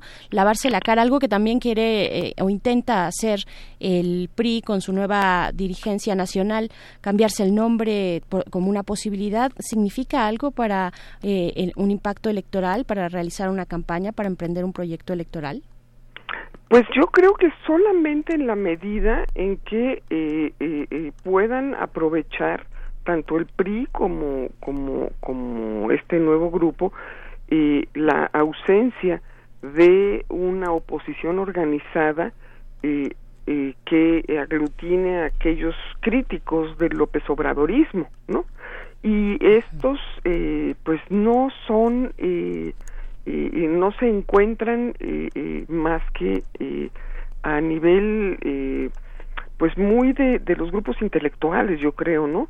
Eh, la, las eh, voy a ponerlo de otra manera. Eh, si miramos eh, cómo se comportan eh, los procesos electorales a nivel más pequeño, al nivel municipal, lo que tenemos es una pulverización eh, enorme. ahí las cosas ya no se ven tan en blanco y negro tan en términos de conmigo o sin eh, eh, sin mí. O en mi contra o en contra sino que eh, prevalece a nivel municipal una fragmentación que se aglutina en torno a personajes no a personas más que a proyectos y por supuesto para nada en torno a partidos políticos entonces tenemos que eh, eh, a nivel municipal pues sigue predominando el PRI en una escala muy muy muy pequeña, ¿no? Tiene como partido solito, así para que nos demos una idea, tiene eh, apenas eh, 400, 500 municipios y eh, eh, Morena tiene, por el contrario, como ciento y tantos, ¿no? O sea, realmente como partidos solos. Eh, ¿qué, ¿Qué es lo que ocurre? Que tienen que generar alianzas.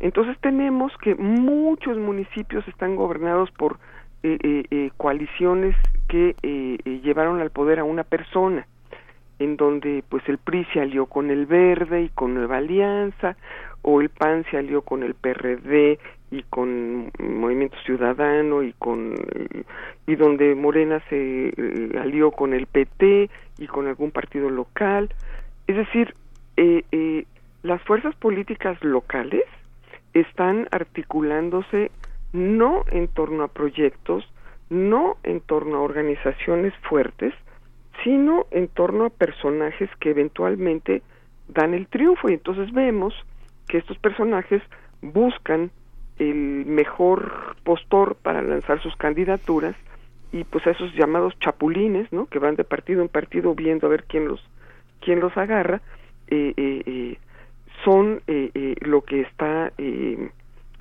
gobernando a nivel municipal. En los congresos locales, en, en, en- a nivel de, de las cámaras de diputados de las entidades federativas, Morena ha ido ganando mucho terreno y tiene un- una fuerza, sin lugar a dudas, eh, significativa, pero volvemos otra vez a lo mismo. Estos diputados eh, eh, han sido, eh, muchos de ellos fueron electos en el, pues que podríamos llamar tsunami, ¿no? Del 2018 y eh, en otros casos todavía no podríamos afirmar que están consolidando fuerzas políticas que más allá de estas personas logren una fuerza que tenga continuidad, ¿no? Eh, va a pasar algo muy curioso en, en- en el, en el, el 2021, que es que por primera vez va a haber reelección y esa reelección no estaba prevista para que se quedara Morena, estaba prevista para que se quedaran quienes quienes elaboraron esas leyes. ¿no? Claro, claro. y Eh, pues ellos ya no tienen eh, eh, una una situación cómoda para quedarse eh, em, disfrutando de las mieles del poder eh, vía eh, eh, pues estos manejos del, del sistema electoral.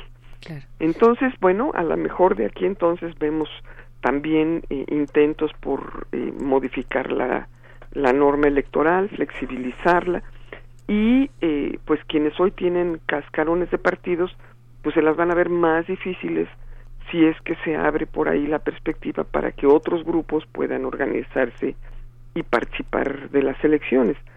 Y yo creo que el sistema de partidos que vivimos en, en- en- del 88 al 2015 pues ya eh, eh, pues ya no existe y todavía no eh, termina por eh, perfilarse siquiera el rumbo que puede llegar a tener un nuevo sistema de partidos que eh, eh, pues tendrá que eh, eh, construirse quiérase o no porque no hay otro medio para eh, competir por los cargos de representación popular que no sea a través de las elecciones. ¿no? Claro, eh, ahí la cuestión también. Eh, doctora Marta Singer, un último comentario ya para finalizar esta conversación. Yo no quiero dejar de preguntarle sobre la... eh, todo el mundo está dando vueltas en círculos, corren en vueltas, se jalan los cabellos pensando en qué es la oposición y cuál, es- cuál es la oposición que Morena necesita, como si se, eh, necesita hoy una oposición, qué significa eso y cómo se enmarcaría Futuro 21 en el contexto de, de esto, ¿no? De, de esta necesidad que, que imperante al parecer que va y viene en las discusiones sobre la, la, la, eh, lo propicio de una oposición política en nuestro país que haga contrapeso a Morena. Eh, yo creo que eh, evidentemente es siempre eh, imprescindible que exista oposición, es una manera de corregir, es una manera de incluir voces alternativas a quien está en el poder incluir esas voces en los procesos de toma de decisión y por lo tanto de evitar el abuso o el ejercicio del poder eh, eh, con fines digamos que de grupo de, o de incluso solamente grupos pequeños o personas eso pues evidentemente que es parte de la democracia la existencia no solo de oposición sino de muchas oposiciones. Y yo veo que en el país existen ya muchas oposiciones, y que estas oposiciones se están expresando todos los días y que estas oposiciones muchas veces están siendo eh, eh, pues desatendidas, eh, al menos en el discurso, por López Obrador que ha aglutinado en su persona eh, eh, el, el, eh, ejercicio del poder, ¿no? Eh, tiene em, de alguna manera em, subordinado a su proyecto a Morena, a su partido en el estilo pues que conocemos en nuestro país y que parece que es el único por el cual los gobernantes saben gobernar, ¿no? No hemos tenido otro quien diga que se está regresando al pasado, creo yo, eh, se le olvida, el, eh, eh, no tiene memoria de corto plazo, ¿no? Esto que pasa luego a los adultos mayores que se acuerdan de lo de antes, pero no de lo inmediato, ¿no? Em, yo no, no veo en, en, figuras como Enrique Peña Nieto, a pesar de su enorme debilidad, otra forma de ejercer el poder que no fuera en torno a lo que él disponía, ¿no? Y, así fue el Pacto por México. Bueno, em, las oposiciones existen, las oposiciones están ahí, las oposiciones están en las calles sobre todo, no en los partidos políticos, y las, las oposiciones están eh, eh, eh, manifestándose con exigencias que muchas veces eh, son dejadas de lado como si fuesen cuestiones menores. Eh, más allá de la discusión de si se despinta el ángel de la independencia o no, de si eh, se justifica o no la violencia de los grupos feministas extremos o no, ahí hay un reclamo que pasó a tercer lugar de interés eh, en, en, la agenda del gobierno y eso me parece que es muy lamentable en un gobierno que eh, aspira a ser un gobierno de cambio. Em, la, la agenda de los pueblos indígenas es una agenda que tampoco se ha tomado de manera seria, por más que eh, se haya hecho una transformación institucional y eh, se em, estén eh, buscando eh, el cumplimiento de, eh, por ejemplo, las consultas libres, previas e informadas a las que tienen derecho estos pueblos para obtener su consentimiento sobre decisiones que les afecten. Bueno, este ha sido un tema de, de polémica también en este sexenio que pues en la mayor parte de los espacios donde se han estado realizando pasan como eh, consultas que no eh, eh, han dejado satisfechas satisfechos a estos pueblos. Eh, quizá eh, pueda todavía encontrarse la manera de dialogar con estas oposiciones y con otras tantas sin que eh, necesariamente eh, esta oposición o estas oposiciones eh, requieran tener asientos en el Congreso. Nuestro Congreso de la Unión pues tendrá siempre insertas oposiciones también por el propio diseño institucional donde ningún partido puede quedarse con todas las plazas, ¿no? el problema es que justamente estas oposiciones institucionalizadas no están teniendo una agenda eh, clara, no la quieren construir y eh, les basta con eh, eh, quedarse con los espacios como sitios desde donde medrar de los presupuestos públicos. ¿no? Claro, claro, bien, pues. Ya, ya pasó un año de que tenemos a esos grupos parlamentarios que no son de Morena en el Congreso y pues no no vemos que hagan absolutamente nada. Eh, en términos de pues ofrecer una alternativa, una propuesta, o sea, ¿qué, ¿a qué se dedican? No lo sabemos, ¿no? No lo sabemos. Doctora Marta Singer, muchas gracias por conversar con nosotros. Eh, pues sí, hay que asomarse a la ventana si los partidos, estos partidos cascajo, como, como eh, cascarones, decía Algunos les han dicho cascajo, pero todo eso. pues que se asomen a la ventana y que vean dónde está la oposición. Ahí hay muchísimo contenido, ¿verdad? La oposición está en las calles. Eh, el vínculo con, con, pues con el Congreso es lo que hace falta. Así es. Y pues ellos están muy cómodos, muy, muy cómodos. Bueno, pues muchas gracias, doctora Marta Singer. Un abrazo. Hasta luego, gracias. Hasta pronto. Pues vámonos con algo de música. Puro, puro, es que le han dicho cascajo 21, pero la doctora Marta Singer dijo cascarones, partidos cascarón.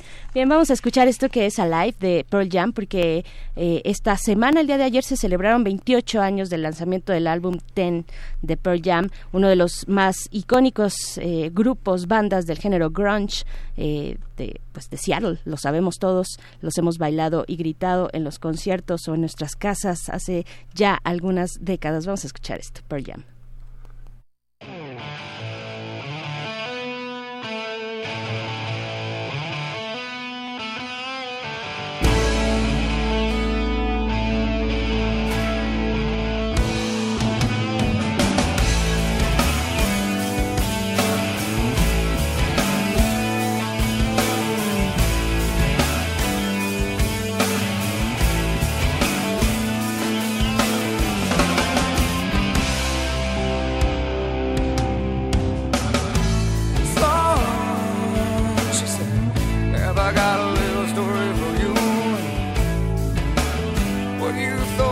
my Ferrari. There's nothing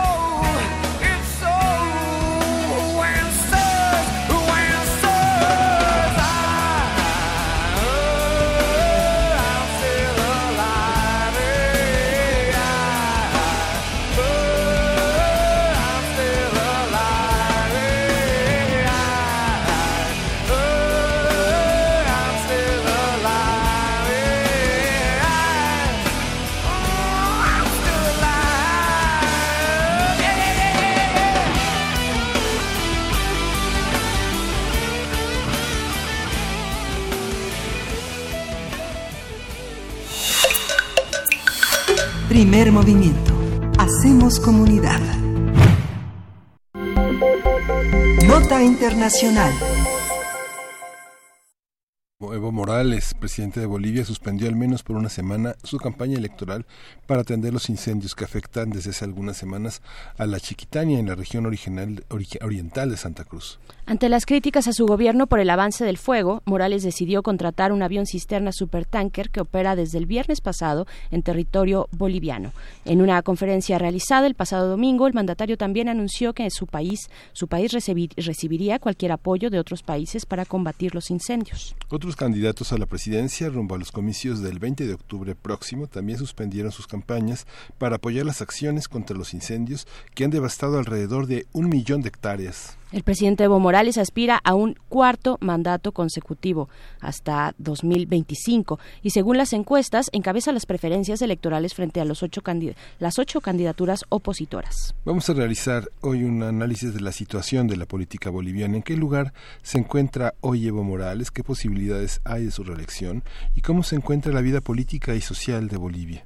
Así es, para ello nos acompaña en la línea el doctor Mario Torrico Terán, que, quien es investigador del Flaxo, de Flaxo México, especialista en instituciones políticas, conflicto e inestabilidad política, democracia y derechos humanos. Bienvenido, doctor Mario Torrico. Muy buenos días.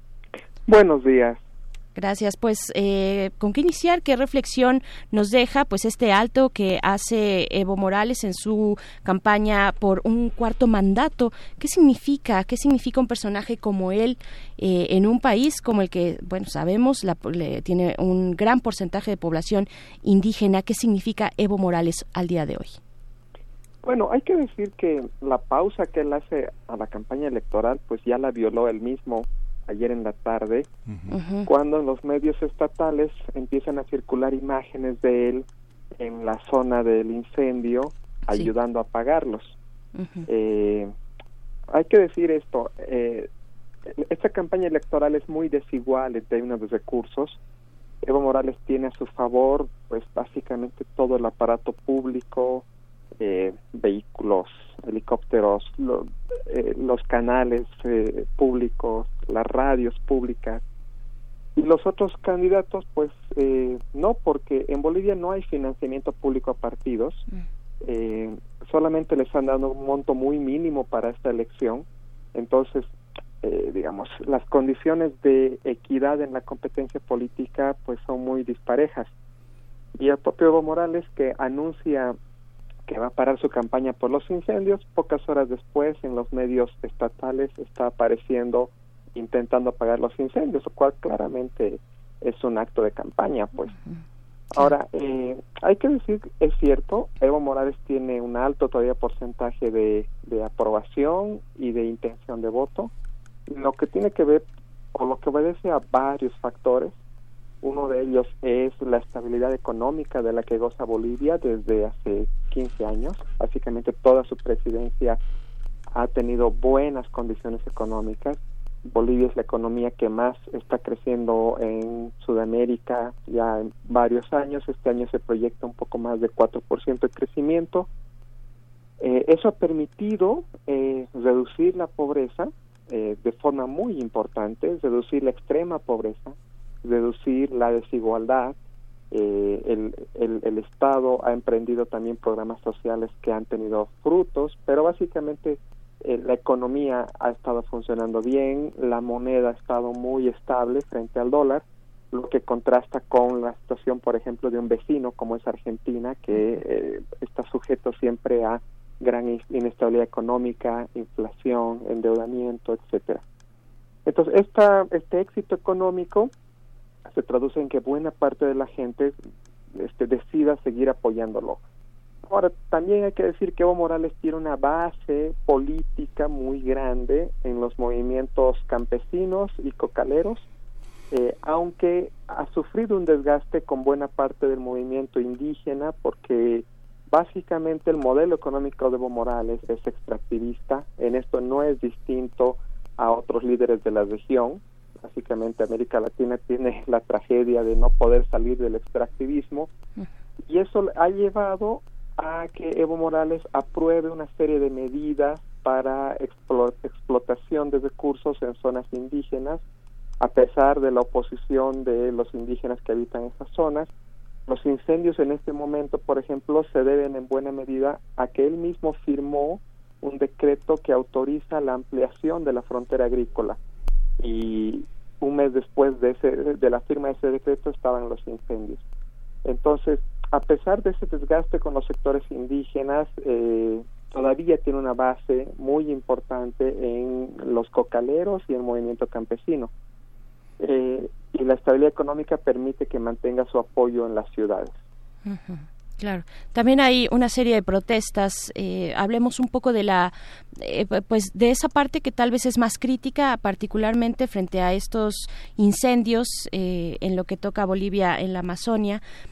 pues protestas por la manera como Evo Morales manejó y ha manejado el problema, la, la situación, la, la, situación crítica y, y que él también en declaraciones ha desechado, desdeñado esa protesta, ¿no?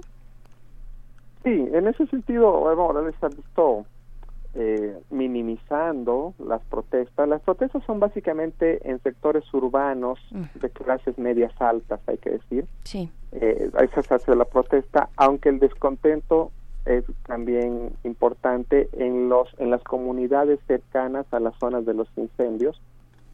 Eh, pero claramente esos incendios lo que están haciendo es desmontar eh, buena parte de bosque y selva que pueda permitir eh, la introducción de ganado y de plantaciones de soya y de nuevas comunidades de colonizadores.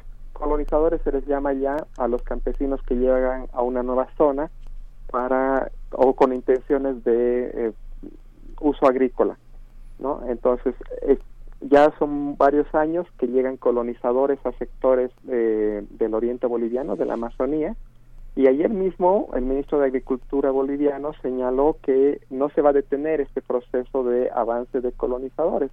Entonces prácticamente esto muestra que el modelo económico es muy extractivista y también muestra que Evo Morales pues tiene una visión muy pragmática de la economía, una visión alejada, digamos, de, de lo que él en discurso señala la defensa de la madre tierra, de la Pachamama, y es una visión más bien de eh, hay que mantener la, la, estabilidad y el crecimiento económico y hay que tomar decisiones como estas. Claro. Doctor Mario Torrico, pues qué esperar para la recta que queda por delante en esta eh, pues carrera eh, electoral, ¿no? Para la presidencia, para reafirmar de nuevo en un cuarto mandato a Evo Morales, si es que eso ocurre, ¿qué, qué podemos esperar? ¿A qué hay que estar atentos en, en los siguientes las siguientes semanas? Bueno, hay que ver si estos incendios tienen un costo político. Eh, digamos, el impacto ha sido muy fuerte, un millón de hectáreas quemadas es muchísimo. Eh, hay mucha indignación en redes sociales, aunque sabemos que eso no es representativo de la sociedad, pero pero puede generar un, un, un, impacto importante. Todavía las encuestas no están midiendo este efecto del incendio en términos de intención de voto. Eh, lo más lo máximo que podrían hacer estos incendios es que Evo Morales no gane en primera vuelta. Eh, las encuestas mostraban que él está muy cerca de ganar en primera vuelta a Carlos Mesa, que es el candidato más importante opositor. En caso de que los incendios tuvieran un impacto importante, sí habría una segunda vuelta entre Evo Morales y Carlos Mesa. Y lo más probable es que esa segunda vuelta sea muy polarizante y con buenas probabilidades de que el candidato opositor gane. Eh, Evo Morales está apostando todo a ganar en primera vuelta porque pues este en intención de voto él es el candidato que, que lleva las, las mayores preferencias, pero eh, en una eventual segunda vuelta pues toda la oposición se uniría y eso sí podría podría amenazar su, su continuidad en la presidencia. Eh, hay que decir sin embargo que esta esta elección, este, más allá del, uso de recursos, también enfrenta situaciones que, que la que, que, que, hace poco creíble la labor del órgano electoral. ¿no? El órgano electoral ha estado muy, o sea, favoreciendo mucho a Morales. Incluso se cambió la elección a pedido de él, la fecha de elección. Entonces, eh, es una elección donde hay mucha incertidumbre sobre qué tan justo va a ser el resultado electoral. Este cuadro electoral, ¿cómo, por quién está por quién está conformado? Eh, ¿Quiénes los candidatos opositores? Sí. son, son ¿Es una posición real? Sí, es una posición real. Eh, es una posición sobre todo que sale de los actores políticos que perdieron la batalla, digamos, eh, eh, cuando llega Evo Morales al poder. Son sectores que eran importantes antes de Evo Morales, en la época en que, que los más importantes eran tres partidos políticos, MNR, ADN, MIR. Muchos de esos actores todavía están activos y están detrás de dos candidaturas que son la de Carlos Mesa, Carlos Mesa que ya fue presidente eh, en el año 2003 y también detrás de Oscar Ortiz que es otro candidato que yo diría más de derecha, Carlos Mesa es de centro derecha, Oscar Ortiz es más de derecha y apoyado por algunos sectores empresariales de Santa Cruz, pero su candidatura no muestra más de 10% de los votos.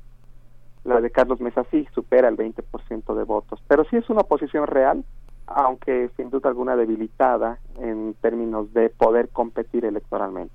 Bien, pues muchísimas gracias. Pues muchas gracias, doctor Mario Torrico Terán, investigador de Flaxo México. Eh, pues veremos qué ocurre en esta eh, campaña electoral en pie allá en Bolivia. Muchas gracias. Muchas gracias a ustedes y saludos a la audiencia. Gracias. Pues... Hoy, hoy se entrega la, la medalla Berman, la, la, cátedra Berman a Luisa Josefina Hernández. Así es, y vamos a escuchar esto precisamente para hablar, para hablar del tema. Está, está Marina Gándara en, todavía no está en la línea, pero bueno, este, pero, pero ya estamos allá. Primer movimiento. Hacemos comunidad. Buenos días, eh, eh, Mariana Gándara. Hoy se entrega la medalla Berman, la cátedra Ingvar Berman a Luisa Josefina Hernández, una de nuestras más grandes creadoras en el teatro. Hay que recordar que la cátedra Berman reconoce a las grandes trayectorias, tanto en el cine como en el teatro, en la escena contemporánea. Cuéntanos todo, hoy a las 7 de la noche en la UNAM. Así es, Miguel Ángel. Hola, Berenice, ¿cómo están? Muy buenos días estar por acá. Eh, les cuento un poquito. Desde el 2016, la Cátedra Inmar Berman, junto con la Coordinación de Difusión Cultural y el Consejo de Difusión de la UNAM, decidieron otorgar esta medalla a los creadores y creadoras que en este país han cambiado para siempre el rumbo del cine y del teatro. Y en este caso, vamos a entregar la medalla a la maestra Luisa Josefina Hernández. Ella se suma ya a la lista conformada por Julieta Egurrola, Jorge Pons, Alejandro Luna, y en esta nuestra cuarta entrega estamos muy contentos porque vamos a eh, pues poder abarcar todas las áreas todos los campos en donde Luisa Josefina ha marcado el rumbo de la creación teatral en México, pero no solo eso, sino de la novela, el ensayo, también del guion, de la crítica y sobre todo de la teoría dramática de este país. Fantástico. Vana, es una mesa en la que participan José Caballero, un maestro eh, permanente de, la UNAM, el maestro Fernando Martínez Monroy, Mari Carmen de Lara, Margarita Sanz, esta gran actriz, y David Gaitán. Van a tener el apoyo de tres actrices, Diana Sedano, Úrsula Pruneda y Ana Valeria Becerril. ¿Cómo eh, va a empezar hoy a las 7 de la noche? Por supuesto, yo es muy difícil que vaya Luisa Josefina, ¿verdad?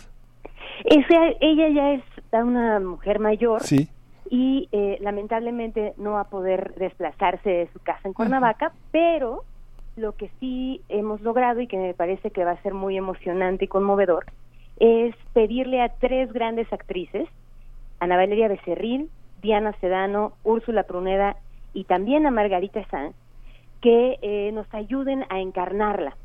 Lo que hicimos nosotros desde la cátedra Berman fue una investigación exhaustiva de todas las veces que la maestra había hablado en primera persona.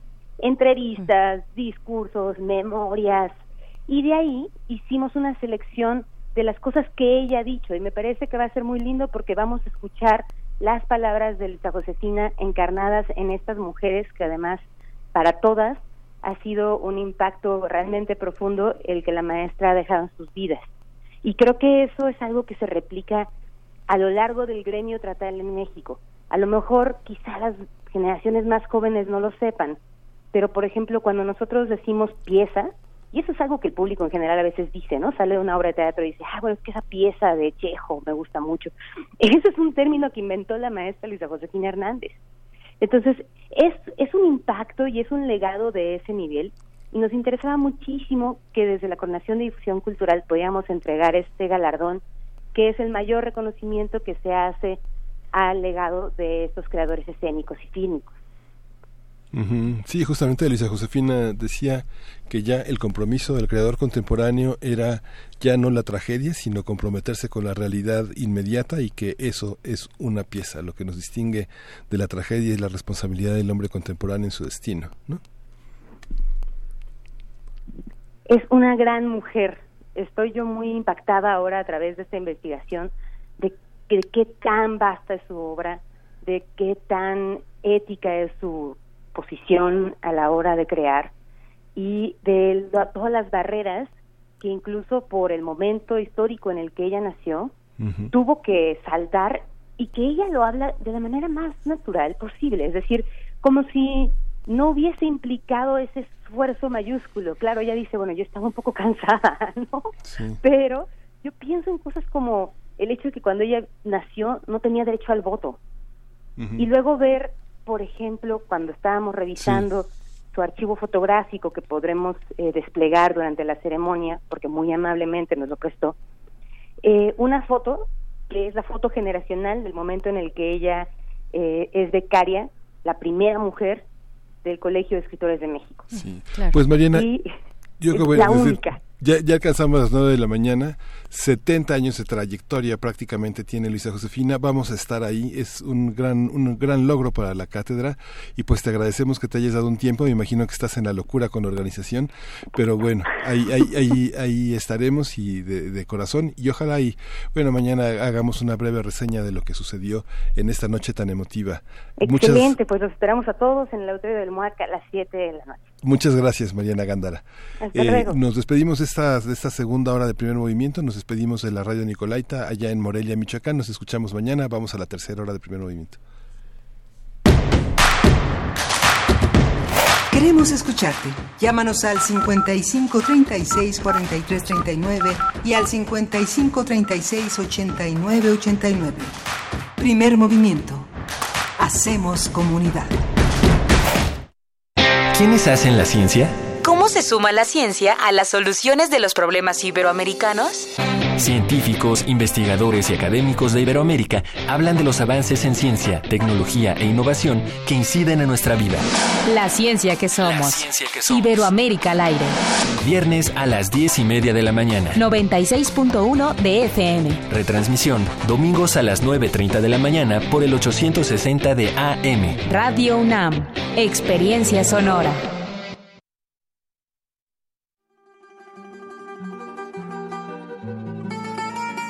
De Alcorcón a los Balcanes.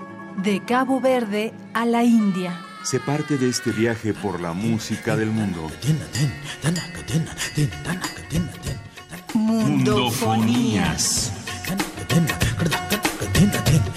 Una expedición de Araceli Zigane y Juan Antonio Vázquez. Sábados a las 18 horas por el 96.1 de FM. Radio UNAM, Experiencia Sonora. Corregimos el camino para reconstruirnos y seguir cambiando por México. Estamos de regreso para ganar de nuevo tu confianza y enfrentar los retos de los nuevos tiempos bajo la luz de un nuevo sol. Iniciamos una campaña de afiliación para contribuir al fortalecimiento de nuestro país. Afíliate y forma parte del PRD México requiere un partido fuerte de izquierda que vea por ti y por tu gente, cambiando para ser mejores. La autonomía de nuestra universidad es invaluable. Desde 1929 nos ha dado libertad e independencia, condiciones que nos inspiran y fortalecen. Una autonomía que ha dado frutos, como la libertad de cátedra, la cultura y el pensamiento crítico. Es igualdad e inclusión. Un bien público que transforma a la sociedad. La autonomía está en nuestras raíces. Está en nuestras raíces. UNAM, 90 años de autonomía. En algún momento tuviste que aprender a dominar tu instrumento, a escribir una novela, a realizar una investigación. Tu talento lo aprendiste. ¿Por qué no aprender a monetizarlo? Bécame mucho. Tu camino al dinero. A, a las becas, premios y estímulos. Miércoles. 20 horas por resistencia modulada. 96.1 de FM. Radio. UNAM. Experiencia sonora.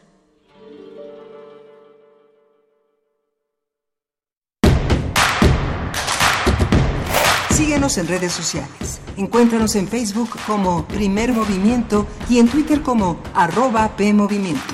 Hagamos comunidad.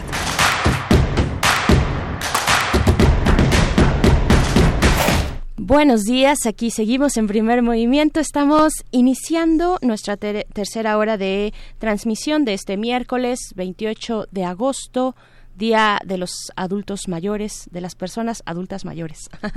Eh, son las nueve con cuatro minutos de la mañana y bueno, estamos aquí en cabina Miguel Ángel Quemain. ¿Cómo estás, Miguel Ángel? Un programa eh, lleno, lleno de temas, lleno de reflexiones, iniciando precisamente con esta conversación con Ulises Pérez sobre la tercera edad y, todas, eh, vaya, tantos y tantos ángulos que podríamos seguir compartiendo y seguir analizando y seguir rumeando sobre lo que significan las distintas etapas de la vida y particularmente esta, ¿no?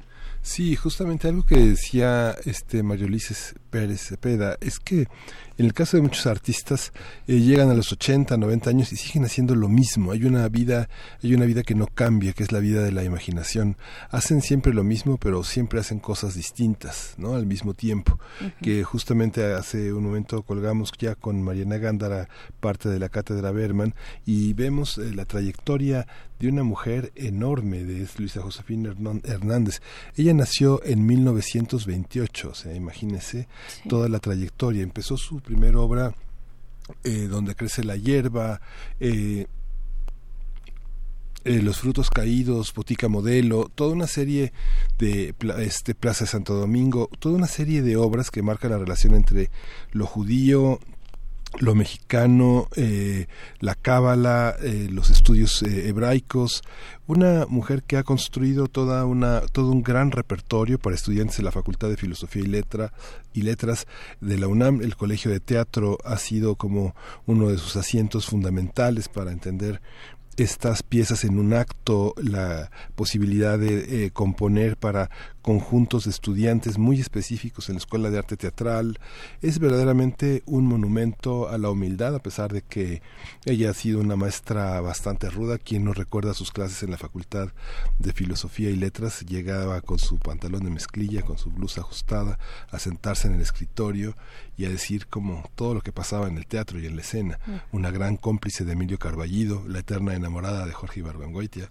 Todo un mundo este Hugo Argüelles, eh, quien tuvo la fortuna de estar en el taller de Hugo Argüelles, Hugo Argüelles encarnaba a Luisa Josefina Hernández. Yo creo que una de las cosas que quiso hacer Hugo Argüelles era ser Luisa Josefina Hernández. Pero bueno, es una historia del teatro increíble, este Berenice, que tú formas parte porque tú has tú no te has salvado del teatro. también también me he dado mis mis vueltas en la creación eh, teatral, pero bueno, eh, ¿qué, qué, qué, opinan ustedes? ¿Cómo, cómo ven además lo que propone eh, pues la cátedra Igmar Berman eh, con esta cuarta, este cuarto reconocimiento. Me parece muy interesante lo que están haciendo eh, y se reconoce el trabajo, el trabajo, el esfuerzo, la posibilidad de reunir a estos personajes que han construido la historia cultural entre todos, pero bueno, que estos son sobresalientes y han sido los creadores de eh, una parte de la historia cultural en nuestro país, pues bien, bien por la cátedra Bergman. Y pues bueno, tenemos eh, por delante una hora, ya solamente una hora, son las nueve con ocho minutos de la mañana. Estaremos conversando sobre el bienestar el bienestar en nuestro país, el bienestar en México. ¿Qué, significa, esta palabra? Díganos ustedes también cómo, cómo lo han visto con este cambio de gobierno, cuál es el enfoque que le da al bienestar, a equilibrar las condiciones de, eh, pues, de, pobreza en, en el país, que finalmente es una de sus grandes banderas junto con la corrupción y la inseguridad. Pues bueno, estaremos conversándolo en nuestra mesa de hoy con la doctora Laura Flamant, quien es coordinadora general académica del Colegio de México, porque se va a llevar a cabo un seminario internacional titulado Hacia un estado de bienestar para México, precisamente en el Colegio de México. Entonces, estaremos comentándolo con ella. Vayan mandando sus pues sus comentarios, sus reflexiones son bienvenidos siempre, eh, sus preguntas también, un estado de bienestar, bueno, una palabra muy grande en la historia reciente de nuestro país en el siglo pasado, mediados del siglo pasado, que significa el bienestar qué significó en, aquel momento y qué significa el día de hoy, pues bueno, lo estaremos platicando en unos momentos más y para cerrar la hora, también eh, como todos los miércoles, el doctor Plinio Sosa nos habla de la tabla periódica de los elementos químicos a 150 años de su inicio, de su eh, construcción, digamos, de esta aglutinación de elementos en una tabla. Eh, y pues bueno, vamos a hablar ahora del polonio o de la realidad supera la ficción. Eso es lo que nos propone el doctor Plinio Sosa, pero antes de que todo eso ocurra, nos vamos a ir con la poesía necesaria. Primer movimiento. Hacemos comunidad. Es hora de poesía necesaria. Y pues hoy la poesía, hoy la poesía viene en clave haitiana con el trabajo de René de Pestre. Es un novelista, un poeta, un ensayista haitiano de ideología que abrazó la ideología comunista y que tuvo una cercanía muy importante también con Francia. Él estudió en la Universidad de París a finales de la década de los 40 y eh, el día de mañana precisamente cumple 93 años de edad. Él permanece en París, eh, tuvo sus idas y sus regresos de entre el viejo continente y el Caribe, eh, tanto en Cuba, muy cercano a la Revolución cubana, decepcionado de la Revolución cubana eh, y haciendo paradas en, Haití. En fin, fue encarcelado y después exiliado durante la dictadura de Duvalier, de René de Pestre. Escucharemos el poema Hegel en el Caribe y en la música, pues lo vamos a acompañar con algo también hecho en Haití, durante la década de los años finales de los 60, principios de los 70. Ellos son Les Chupa Chupa. La canción que vamos a escuchar se llama Batterie Chupa. Y pues bueno, vamos con esto de René de Pestre. Hegel en el Caribe. Papa Hegel es sabia soberana, es el olmo de la filosofía. Sus germanas palabras de filósofo aún viajan triunfantes en torno a los seres, a las aves y a las cosas bellas de la vida, mientras su faro sigue ciego, el naufragio de los negros del mar Caribe. ¿Acaso por esto el mar es un poeta trágico? Papa Hegel se sabe de memoria como su pupitre la dialéctica del ser y parecer en sociedad de plantación, amo y esclavo, colono, indígena, santo cristiano, loa vudú, francés criollo, negro, blanco, mulato. No obstante, sus palabras forman sombras en torno a los problemas de la máscara y la verdad. ¿Acaso por esto mi vida no es escalera de cristal? Papá Hegel tiene fuertes manos videntes de carpintero para alumbrar a giorno leyes y secretos de la gran historia de las humanidades, mas no tiene ojos de hermano, para las venas que corren alocadas, desoladas por el bosque de la desdicha negra. ¿Acaso por eso, mi negra, comemos y bailamos en la cocina cuando es noche de fiesta en Occidente?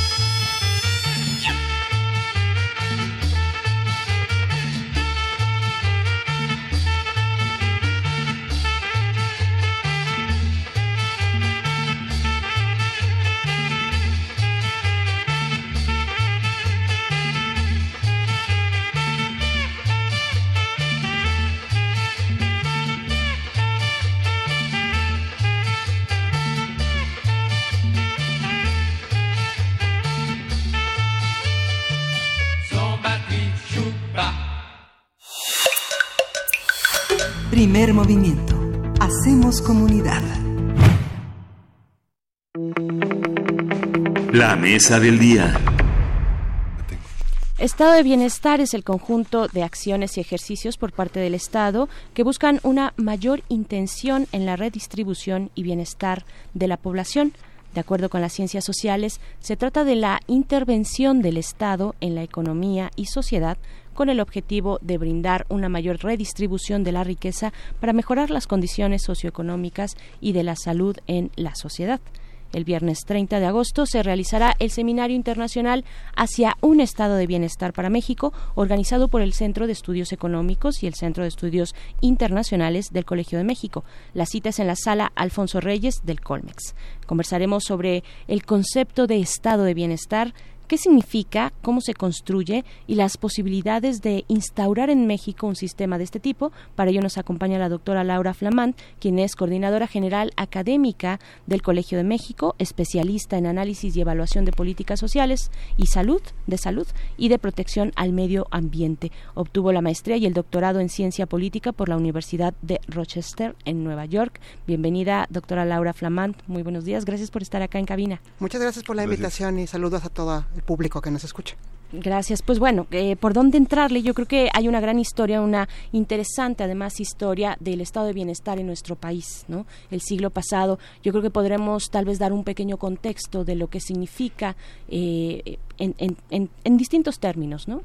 Claro, sí. Em, quisiera quisiera comenzar, comenzar diciendo que... Eh, justo lo que tú con la introducción que hacías, ¿no? Cómo esta es el estado de bienestar es una vocación, es tiene una carga valorativa muy fuerte de promover la igualdad de oportunidades entre las personas, en este caso en México, hacer una distribución equitativa de los recursos, eh, e insisto en los recursos, no, no se trata nada más del ingreso o la riqueza, sino los recursos culturales, el capital social, el capital humano, en fin, y además asume que hay una responsabilidad solidaria entre todos, ¿no? Que no es cada quien por su lado, de manera individual, sino que estaremos los unos para las otras y viceversa cuando sea necesario en condiciones de crisis. Em, surge, ahora llego al caso mexicano, pero esta idea surge en, Europa, eh, quizás el, que pensamos de inmediato es el estado de bienestar alemán, pero también hay en el Reino Unido, hay en Francia, en Países Bajos, muy famosos eh, los sistemas en los países nórdicos. En el caso mexicano, quizás la expresión más clara es el Instituto Mexicano del Seguro Social. ¿no? Entonces, estado de bienestar puede también asociarse con la protección, con la seguridad social. Y esta distinción es súper importante porque incluye no solamente lo que pensamos de servicios de salud, sino también los seguros cuando hay condiciones complicadas, cuando hay un accidente laboral, las licencias de maternidad, puede incluir no ha habido en el caso mexicano un seguro de desempleo. Pensiones, hoy que es Día del Adulto Mayor, también está incluido en este paraguas muy amplio de seguridad social. Y eso se pensó en los 40, originalmente cuando se crea el IMSS, que eventualmente todas las personas que habitamos México íbamos a tener un empleo formal, y por tanto una cobertura de todos estos servicios, incluyendo las guarderías, una variedad de, cosas que provee el IMSS, eh, gracias al IMSS. Lamentablemente eso no ha ocurrido, porque como saben ustedes y el público, eh, la mitad de la población aproximadamente en México tiene empleos informales. Y eso quiere decir que no alcanza esta cobertura de la seguridad social institucionalizada, el IMSS, para protegernos a todos. Y eso se traduce en desigualdades muy graves y muy eh, patentes, ¿no? Puedo dar algunos ejemplos. Em, en este, en 2017, 44.5% de los empleados no tenían contrato. Eh, el 9% solo tenían un contrato temporal. Y eso tiene para los trabajadores que se llaman subordinados, que, reciben una remuneración, tiene consecuencias muy graves, porque no pueden hacer compromisos eh, de mediano, corto, largo plazo en cuanto a comprar una casa, en cuanto a eh, ahorro para la educación de sus hijos, una variedad de cosas que los pone en riesgo, ¿no? Los pone totalmente eh, pues frente al vendaval de lo que puede pasar con su mercado, con su, con su empleo, porque no tienen ninguna ninguna seguridad, ¿no? Y eso pasa lo mismo, eh, 45.3% de la población, poquito más, poquito menos de la mitad, eh, no tienen pensiones, no tienen seguros, no tienen protección en salud. Y eso de inmediato deriva en que en México, aun cuando están los derechos en la Constitución, en la práctica no hay igualdad de oportunidades. Y se ha comentado mucho en redes últimamente, ¿no? Em, que no que es de papel la meritocracia que existe en México, porque no depende de tu esfuerzo ni de tu eh, ni de tu talento, sino depende de en dónde naciste, en qué tipo de familia, si tus padres, tus madres tienen eh, seguridad social o no, eh, el tipo de protección social que vas a tener. Y eso va en contra de esos principios de solidaridad que comentábamos al principio. Sí, esa parte, ese aspecto que ahora el gobierno de López Obrador inició como deteniendo privilegios, ¿no? deteniendo privilegios y se habló de un, de un subejercicio eh, en donde prácticamente todos los recortes en el gasto han aterrizado en programas sociales que su administración ha implementado. Pensemos que esta manifestación que desde el gobierno ha hecho de la redistribución de lo que es significativo y de lo que en las jerarquías de lo social y de lo ético tendrían que aterrizar en una población, no ha sido así en, el, en la parte, digamos, del desarrollo. Pensamos en, que en lo, en lo más contingente se habla de el dinero en pocas manos, ¿no? de unas grandes concentraciones de dinero, de contratos, de privilegios, de ventajas en los grandes grupos eh, económicos que lo vemos en los estados, ¿no? empresas que se inventan, generación de riqueza, de que de un día para otro, de un sexenio a otro, aparecen nuevos ricos eh, que, que, se han hecho ricos con, el, con el dinero del gobierno. ¿no? Esta parte, este, doctora, ¿cómo, cómo entenderla? La, eh, estaba hablando de los países nórdicos, digamos, hay una los derechos no se omiten, se defienden y se, pero pero la desigualdad es lo que se combate, la equidad es lo que está en el centro del bienestar, la redistribución de la riqueza, la, la, que no se concentre en unas solas manos, que las playas sean para todos, que el acceso a las vacaciones sean para todos, que los beneficios de el trabajo este, aterricen en una población. ¿Cómo, ¿Cómo entenderlo en un país donde la desigualdad, no la pobreza, la desigualdad es lo central? ¿no? Creo que una de las razones por las cuales había mucho entusiasmo y expectativas muy positivas por el triunfo del presidente López Obrador tiene que ver precisamente con que puso en el centro durante sus varias campañas el tema de la pobreza y algo muy relacionado, pero no lo mismo, que es la desigualdad, ¿no?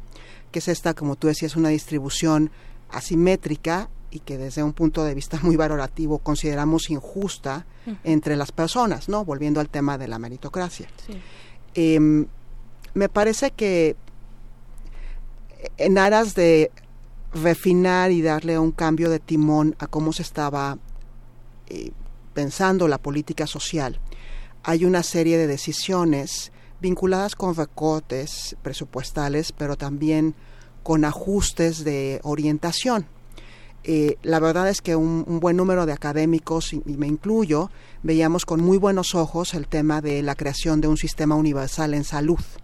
Eh, que fue algo que se anunció desde la campaña y que de hecho en diciembre del año pasado, cuando se cancela Seguro Popular, se habló mucho de la creación de un sistema eh, de salud como los de estos países que mencionábamos al principio.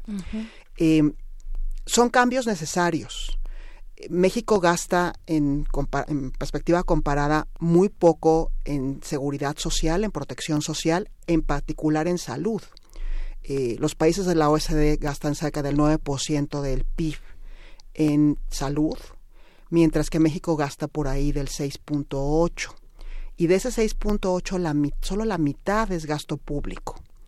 Más grave aún, en el sistema de salud mexicano, por ejemplo, podemos hablar de otros, de otros eh, sistemas que forman la seguridad social, eh, la, les decía, la mitad es, la mitad es, es público, y se gasta muchísimo en administrativo, en gasto administrativo. Entonces yo creo que sí, ahí sí hay mucho que hacer en cuanto a reorientar el gasto. Es el tercer país de la OSD que gasta más en, en, administración de su sistema de salud. Y eso es muy delicado y está vinculado con otras cosas que sabemos por la Auditoría Superior de la Federación y por mucho trabajo de prensa, eh, que hubo un uso en varios estados, en algunos de los sistemas, eh, donde se, hubo desvío de recursos muy importante en el tema de seguro popular. Entonces, sí hay mucho que hacer en cuanto a mejorar la gestión, la administración de los servicios públicos, eh, salud, desde luego, educación, pensiones, que también eh, podríamos platicar. Eh, sin embargo, creo que lo que extraña, estamos extrañando ahora del nuevo gobierno es una orientación más clara mm. de hacia dónde va este estado de bienestar que nos va a proteger, que debiese protegernos a todos. Eh, que no queremos que esté nada más en el papel, que queremos que se materialice en acciones e instrumentos concretos.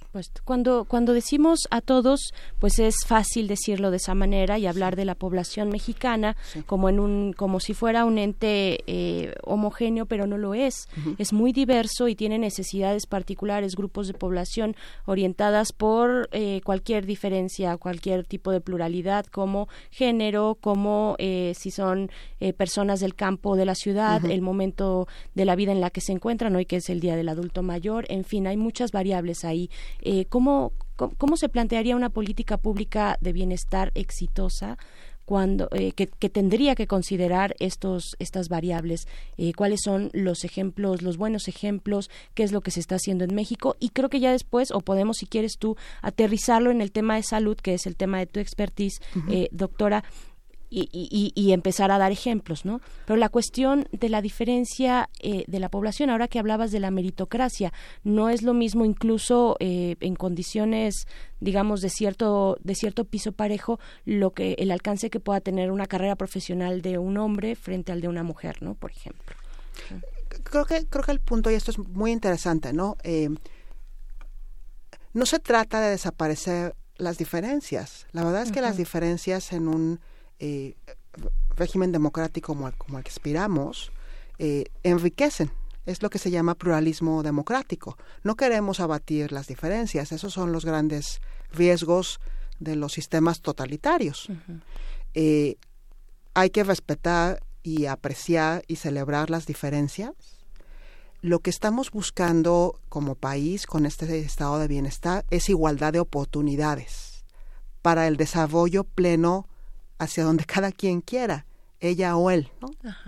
Eh, entonces, en principio, eh, los, los instrumentos que tenemos son eh, ciertas políticas que se han probado en muchos países, hablaba del caso europeo, pero también podemos hablar de América Latina, ¿no? podemos hablar en concreto de la creación hace 30 años ya del Sistema Universal de Salud en Brasil, que es un país mucho más, bueno, más parecido a México que los ejemplos que estábamos dando al principio. Es un país eh, de desarrollo medio, enorme, con una universidad gigantesca, con 5.000 municipios aproximadamente, eh, con gran heterogeneidad en sus condiciones. ¿no? Entonces, eh, insisto, es un ejercicio democrático de celebrar la pluralidad, pero sí comenzando en un piso parejo, en un piso de bienestar mínimo, que se puede proveer por ejemplo, con un sistema universal de educación de calidad. Es decir, el acceso a maestros eh, muy bien capacitados, el acceso a cosas muy sencillas como que si haya un sanitario adecuado en tu escuela, que es particularmente importante para las niñas adolescentes, que usualmente eh, cuando comienza eh, su comienzan a tener su periodo, suelen faltar tres días o cuatro días al mes a la escuela porque no hay sanitarios, ¿no? Eso de entrada las coloca en una posición de enorme desventaja. Entonces, lo primero es tener un piso mínimo de bienestar con sistemas universales, que es lo que ha probado que va ofreciendo ese piso mínimo en salud, en educación, eh, y después las protecciones, las oportunidades necesarias para transitar de la educación al trabajo eh, en una situación de lo que la OIT ha denominado trabajo digno, ¿no? Que, es un trabajo que tiene un contrato, que tiene una remuneración razonable, que tiene ciertas condiciones preestablecidas de horarios, de responsabilidades, de funciones, eh, y a partir de ahí cada persona irá desarrollando pues el estilo de vida, irá tomando las decisiones de en qué emplearse, cuántos hijos tener, a qué dedicar más tiempo en su día, eh, con un piso parejo, ¿no? de, eso se trata, de la, de la igualdad de oportunidades de inicio para, como dice Amasia, sean cada quien desarrolle su potencial, ¿no? Claro. Eh, el mismo presidente Andrés Manuel López Obrador pues ha hablado una y otra vez del fin del neoliberalismo de esta etapa de 30 años, ¿no? Que veníamos encarrilados tal vez en un estado de bienestar donde el Estado proveía servicios a través de políticas públicas para eh, una mayor cobertura en la población y llega y llega pues el proyecto neoliberal, llegan los Chicago Boys a, a deslumbrar, llega el Tratado de Libre Comercio. ¿Qué es lo que pasa con México cuando ahora eh, después de esta etapa de 30 años pues quiere recuperarse? ¿Cómo, cómo, cómo empezar a arar ese, ese camino? Sobre todo cuando se trata de seguridad, eh, de salud, ¿no? Sí, yo, yo diría que, en el tema de, política social lo que ocurrió en los últimos 30 años es que desarrollamos dos sistemas en paralelo. Eh, por un lado, sigue existiendo, y existió todo este tiempo, el seguro social eh, y el ISTE, que es el sistema que, que atiende a los trabajadores, trabajadoras de, del Estado, eh, con esta idea de estado de bienestar tal cual vinculado con el de Bismarck en Alemania y al mismo tiempo comenzaron a crearse esto que se llama programas focalizados. El ejemplo que traemos a colación siempre pues es Progresa Oportunidades. Eh, pero hay otros ejemplos. Seguro Popular también quizás podría ubicarse en esa caja las pensiones no universales, sino las que se desarrollaron desde el gobierno de Calderón para, para los adultos mayores que no tenían otra vez seguridad social, no habían tenido la oportunidad de ahorro para el retiro, comenzamos a crear dos sistemas en paralelo, con condiciones y prestaciones diversas. Entonces, alguien que estaba en el IMSS recibiendo su pensión en principio tendría que tener las mismas condiciones que alguien que recibía estas pensiones creadas durante el gobierno de Calderón. Pero todos sabemos que eso no es el caso, o sea, tienen el mismo derecho, pero pareciera que en la práctica son ciudadanos de una clase y de otra. Entonces, más que nos hayamos decantado por un solo sistema, desarrollamos dos sistemas en paralelo que crearon ciudadanías diversas y eso otra vez nos trae a que en, la, en el papel todas, todos deberíamos tener los mismos derechos de acuerdo a la Constitución, pero en la práctica eso se ha implementado de manera diferente. Eh, insisto, me parece que de inicio la prioridad que se estaba dando al sistema y, que está continuando la reforma educativa eh, después de las grandes discusiones es, es, mejor que la de origen, pero la apuesta deben ser sistemas universales en educación, en salud, eh, en protección social en general, de muy alta calidad, que en principio sean parejos para todos. Em, ese es, desde la perspectiva comparada, está el caso de Brasil que comentaba, estaba el caso de Costa Rica, lo que ha funcionado mejor. No funciona de manera perfecta, eh, pero funciona mejor en cuanto a generar igualdad de oportunidades. sin duda. Esta, esta parte, bueno, los, los principales ejes del bienestar, eh, pues es salud, es trabajo, es educación. Eh, ese, eh, en relación a estos ejes, en un gobierno federado que es un tema de tu trabajo desde hace ya, este, pues más de 10 años, más de 10 años, has, has, tu trabajo ha ido a cuestionar hacia dónde va la distribución en un sistema jerarquizado desde el centro de la asignación de fondos federales. ¿Cómo, cómo, cómo se perfila este futuro. Mucha gente decía que con estos empoderados del superdelegados iba a ser como una especie de diagnóstico que el presidente de la República tendría como vínculo entre la hacienda eh, y las relaciones políticas en la Secretaría de Gobernación y los recursos que se fondearían a los estados. ¿Tú qué perspectiva ves en esa parte cuando lo has estudiado tanto? ¿no? Sí, em, ya, ya lo comentábamos hace un momento, ¿no? El país es muy heterogéneo y por eso es que decidimos desde hace muchos siglos organizarnos como un sistema federal. Porque el sistema federal lo que permite es, en lugar de tener un saco que nos que debe acomodarnos a todos, pues podemos tener 32 los estados o 2.500 los municipios para tener un ajuste un poco mejor a las condiciones, a las necesidades de esas poblaciones y a las capacidades gubernamentales. Y creo que eso es muy importante. Em, la mayor parte, si no todas las políticas sociales que se han implementado en los últimos 30 años han asumido esta heterogeneidad y han incluido como contrapartes, como socios, a los gobiernos estatales. Es cierto que vivimos en un sistema federal muy eh, rígido, donde la mayor parte de los recursos eh, que se recauda el gobierno son federales. Y entonces hacen transferencias a los gobiernos estatales, que entonces operan los sistemas educativos, eh, el sistema de salud, eh, algunos sistemas de pensiones que están en condiciones muy delicadas, universidades, en fin.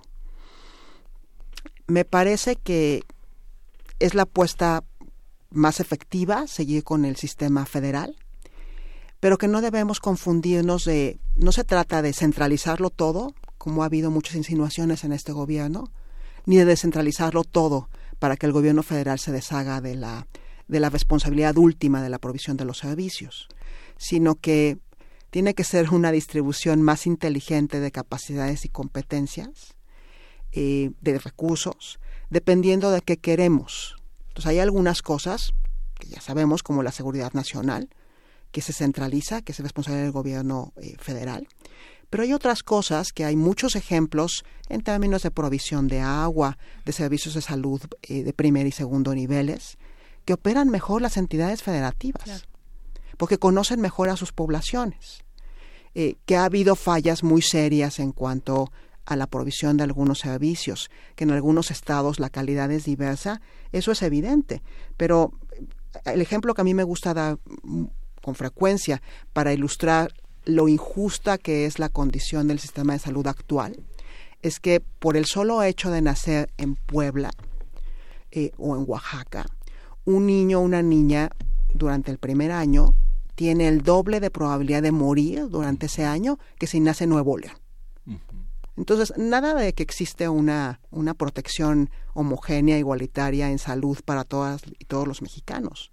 Eso no es cierto. Es, es el primer año de vida. No ha habido oportunidad de nada para estos niños y estas niñas, ¿no? Entonces, el sistema federal es capaz de aliviar eso siempre y cuando nos pongamos de acuerdo cuáles son los objetivos generales, ¿no? y, y, también detectar, ya lo, lo hacías mención rápidamente de ello, las capacidades o por el contrario las carencias del Estado mexicano. ¿Cuáles son cuáles son esos retos que que, que pues tiene presente el, el, gobierno actual, ¿no? En estos dos sistemas que mencionabas, bueno, por un lado el, el, Instituto Mexicano del Seguro Social, el IMSS, el ISTE, y por el otro algo como el Seguro Popular o lo que vaya a pasar también con esos modelos. Eh, ¿Dónde están las carencias, los límites de este gobierno? ¿Se están, ¿Están detectados? ¿Los han anunciado? ¿Se están trabajando eh, respecto a ellos? Sí, voy a insistir en dos desigualdades que ya mencionamos, ¿no? Una es justo entre las personas que tienen eh, servicios de salud vía la seguridad social, el IMSS, el ISTE, y el otro los que tienen, los que no tienen y que desde 2003 protege en su mayoría Seguro Popular. Entonces, hay unos datos alarmantes, ¿no? El gasto per cápita total en salud, o sea, el gasto público para alguien que tiene seguridad social es de 5.600 pesos pero es de 3.900 si no tiene seguridad social. Es el gasto público, es lo que todas, todos ponemos. Sí. Pero si alguien tiene seguridad social, le damos más. Eh, eso en principio es injusto y se traduce, desde luego, en médicas, en enfermeros, en camas sensables, en la calidad de los equipos, en fin. La otra diferencia es regional entre las entidades y entre los municipios. Ya ilustrábamos con el caso de mortalidad infantil. Eh, pero hay muchos otros ejemplos. Los gobiernos estatales contribuyen proporciones diferentes al gasto total en salud en su territorio. Algunos ponen más fondos y otros ponen menos fondos. Y una pensaría, bueno, eso tiene que ver con la riqueza o el nivel de desarrollo de los estados, pero no es el caso. Un poco como que si el gobierno federal me da muchos recursos, entonces yo, gobierno estatal, destino mis fondos para salud a otra cosa, ¿no? Sí. Eh, y ahí parece que hay que ajustarlo mejor. Un gran logro del Seguro Popular, con todas las deficiencias que tiene, es que en lugar de que el dinero federal se transfiriera a los gobiernos estatales para salud por infraestructura instalada, comenzó a transferirse por personas sin seguridad social. Una cápita. Eso fue una gran reforma. Eh, sin embargo, pues hay una dificultad. Algunos estados tienen necesidades más serias y más costosas, Puebla, Oaxaca, Guerrero, en temas de salud, que otros, como Nuevo León o como Sonora, ¿no? tienen poblaciones de características distintas y tienen diferentes proporciones de personas sin seguridad social. Y además, eh, en un trabajo que hicimos hace algunos años con Carlos Moreno del ITESO en Guadalajara, eh, encontramos que los gobiernos estatales, los sistemas estatales de salud tienen capacidades diversas. Unos son buenísimos para la prevención, para la vacunación, para atención a, sanos, que se llama. Otros son muy eficientes para, los para atender padecimientos crónicos como la diabetes. Eh, y lo que falta, que es algo que encontramos en ese libro, es trabajar en emparejar esas capacidades gubernamentales.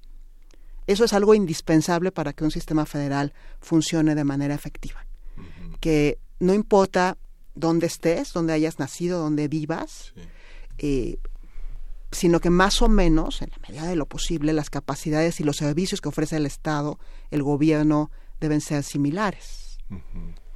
un aspecto que también tú has trabajado y que, bueno, ahora que hablabas de los 5.000 municipios que hay en Brasil, ¿no? Este es muy impresionante. Nosotros tenemos 2.458 2.458 municipios este que se crearon desde 1519, ¿no? Este esos municipios parece ser que son el dolor de cabeza de la seguridad en, en esta jefatura de gobierno yo ahora, veía, este, sabíamos que íbamos a estar juntos esta mañana y veía que de 2015, por tu trabajo, por tu trayectoria, había sido seleccionada en esta este, coordinación de evaluación de política del cambio climático, ¿no? Este, formaste parte del Consejo de Evaluación y justamente es el cambio climático, el centro de grandes partes de conflictos. Veíamos la agenda ecológica que estuvimos con Leticia Merino, que lo coordinaba, este, 350 eh, conflictos relacionados con el agua, eh, 250 relacionados con la minería, este, con la división territorial, con el cuidado de los bosques. ¿Qué pasa con esa parte de la desigualdad? Hay una parte en la que todos estos recursos, en, que toda esta visión del cambio climático ha generado, ha puesto en la, la, sobre la mesa enormes desigualdades que tienen que ver con desde la concepción municipal, desde otorgar recursos eh, a gente que este, se apodera de, de, territorios, de tomas de agua, de este, plantaciones, de uso de la tierra. ¿Cómo entender esta parte del estado de bienestar a partir de esa enorme desigualdad? Sí, eso, eso, es un tema muy interesante, es un tema eh, muy novedoso y ojalá en algún momento eh, venga una colega mía que es la super experta en eso, en vincular pobreza y cambio climático, Landy Sánchez también del Colegio de México. Eh, hemos trabajado juntas también y lo que diría para comenzar es, hemos hablado de estas desigualdades territoriales que existen en México, ¿no? Eh, vinculadas con el ingreso, con la salud, con la educación. Lo que está ocurriendo con el cambio climático es que las el cambio climático está generando nuevas desigualdades mm. y profundizando las existentes. Pensemos en lluvias torrenciales.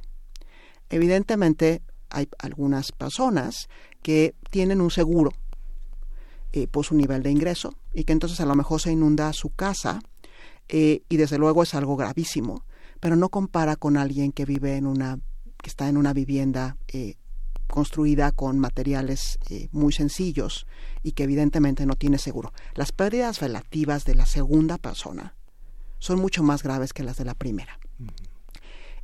además, pensemos en otro ejemplo, las altas temperaturas vinculadas con cambio climático también. Eh, hay un trabajo donde se muestra cuánto va a subir el nivel del mar por esas altas temperaturas, cómo va a afectar a muchas poblaciones costeras, pero también que en el norte del país va a haber cada vez más meses con días de temperaturas de más de 36, 37 grados. vamos a imaginarnos lo que es ir a la escuela en un eh, lugar que hay donde hay techo de lámina, donde no hay aire acondicionado, a 36, 37 mm. grados. Entonces, existen desigualdades, cambio climático las profundiza, crea nuevas, y eso se suma otra vez a las capacidades gubernamentales de los municipios, que son muy diversas. Entonces, si hay fondos federales para atender cuestiones de cambio climático, eh, los funcionarios, las funcionarias más competentes son las que van a traer más de esos recursos porque los conocen, saben cómo manejarlos y no necesariamente, tristemente, esos funcionarios súper competentes están en los municipios que más los necesitan. Entonces, otra vez es otra desigualdad sumada, ¿no? Eh, diversas competencias, diferencia en competencia entre los funcionarios municipales. Eh, y ahí hay mucho que hacer de cómo logramos que los fondos sigan las necesidades. Y no nada más las necesidades para atender, esto creo que es súper importante, eh, catástrofes, sino para prevenir esas catástrofes, ¿no? Seguimos hoy, hoy en día en México gastando órdenes de magnitud superiores en atender catástrofes que en prevenirlas. Cierto. Eh, eso es otra otra gran agenda pendiente en, el tema de cambio climático. Claro, y es algo de lo que podremos eh, pues observar, conocer a través del Seminario Internacional hacia un Estado de Bienestar para México que tendrá lugar eh, este viernes 30 eh, de agosto a las a partir de las 9 de la mañana en la sala Alfonso Reyes del Colegio de México, de 9 de la mañana a 2 de la tarde. Entonces, ¿es entrada libre? Es entrada libre, es presencial, pero también vamos a estar transmitiendo en vivo, en ah, línea. Sí en nuestro canal de YouTube. Están eh, en, tiempo real y después se queda ahí eh, grabado para que, para que ojalá nos sigan. Eh, tenemos, la verdad, la fortuna de, de, haber logrado que la coordinadora del seminario, Melina Altamirano, también colega del Colmex, invitó a una expertos, sobre todo mexicanos, pero que algunos residen fuera del país, muy talentosos, muy experimentados, que creo que nos pueden dar mucha luz de hacia dónde podemos llevar eh, el estado de bienestar en México. y luego eh, otro colega, Ilan Bisberg, eh, del colegio, y, yo tendré la fortuna de platicar más sobre el caso, sobre el caso mexicano. ¿En qué, a, qué hora podemos escucharlos a, ti y a, eh, el, eh, Ilan, y yo estaremos cerca de, la, de las doce y media a la una, pero de veras los invito a que nos sintonicen en, YouTube desde las nueve, muy, muy temprano, eh, para hablar sobre el caso de América Latina. Muy bien, pues muchas gracias, doctora Laura Flamant, coordinadora general académica del Colegio de México, especialista en análisis y evaluación de políticas públicas orientadas a la salud. Muchas gracias. Muchas gracias. Gracias, Laura. Vamos a hacer una breve pausa. Viene el doctor Plinio Sosa a hablarnos de la tabla periódica. Vamos. Ah, pero...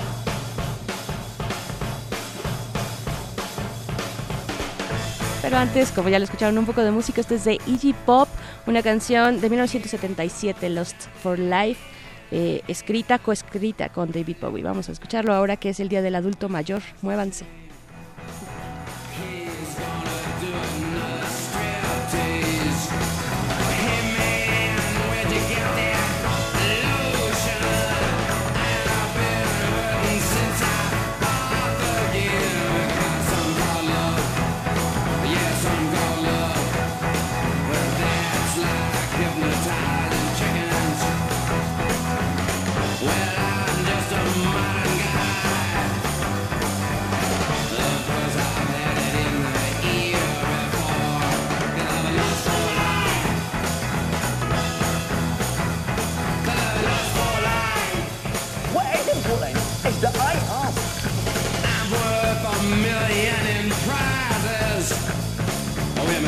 Down.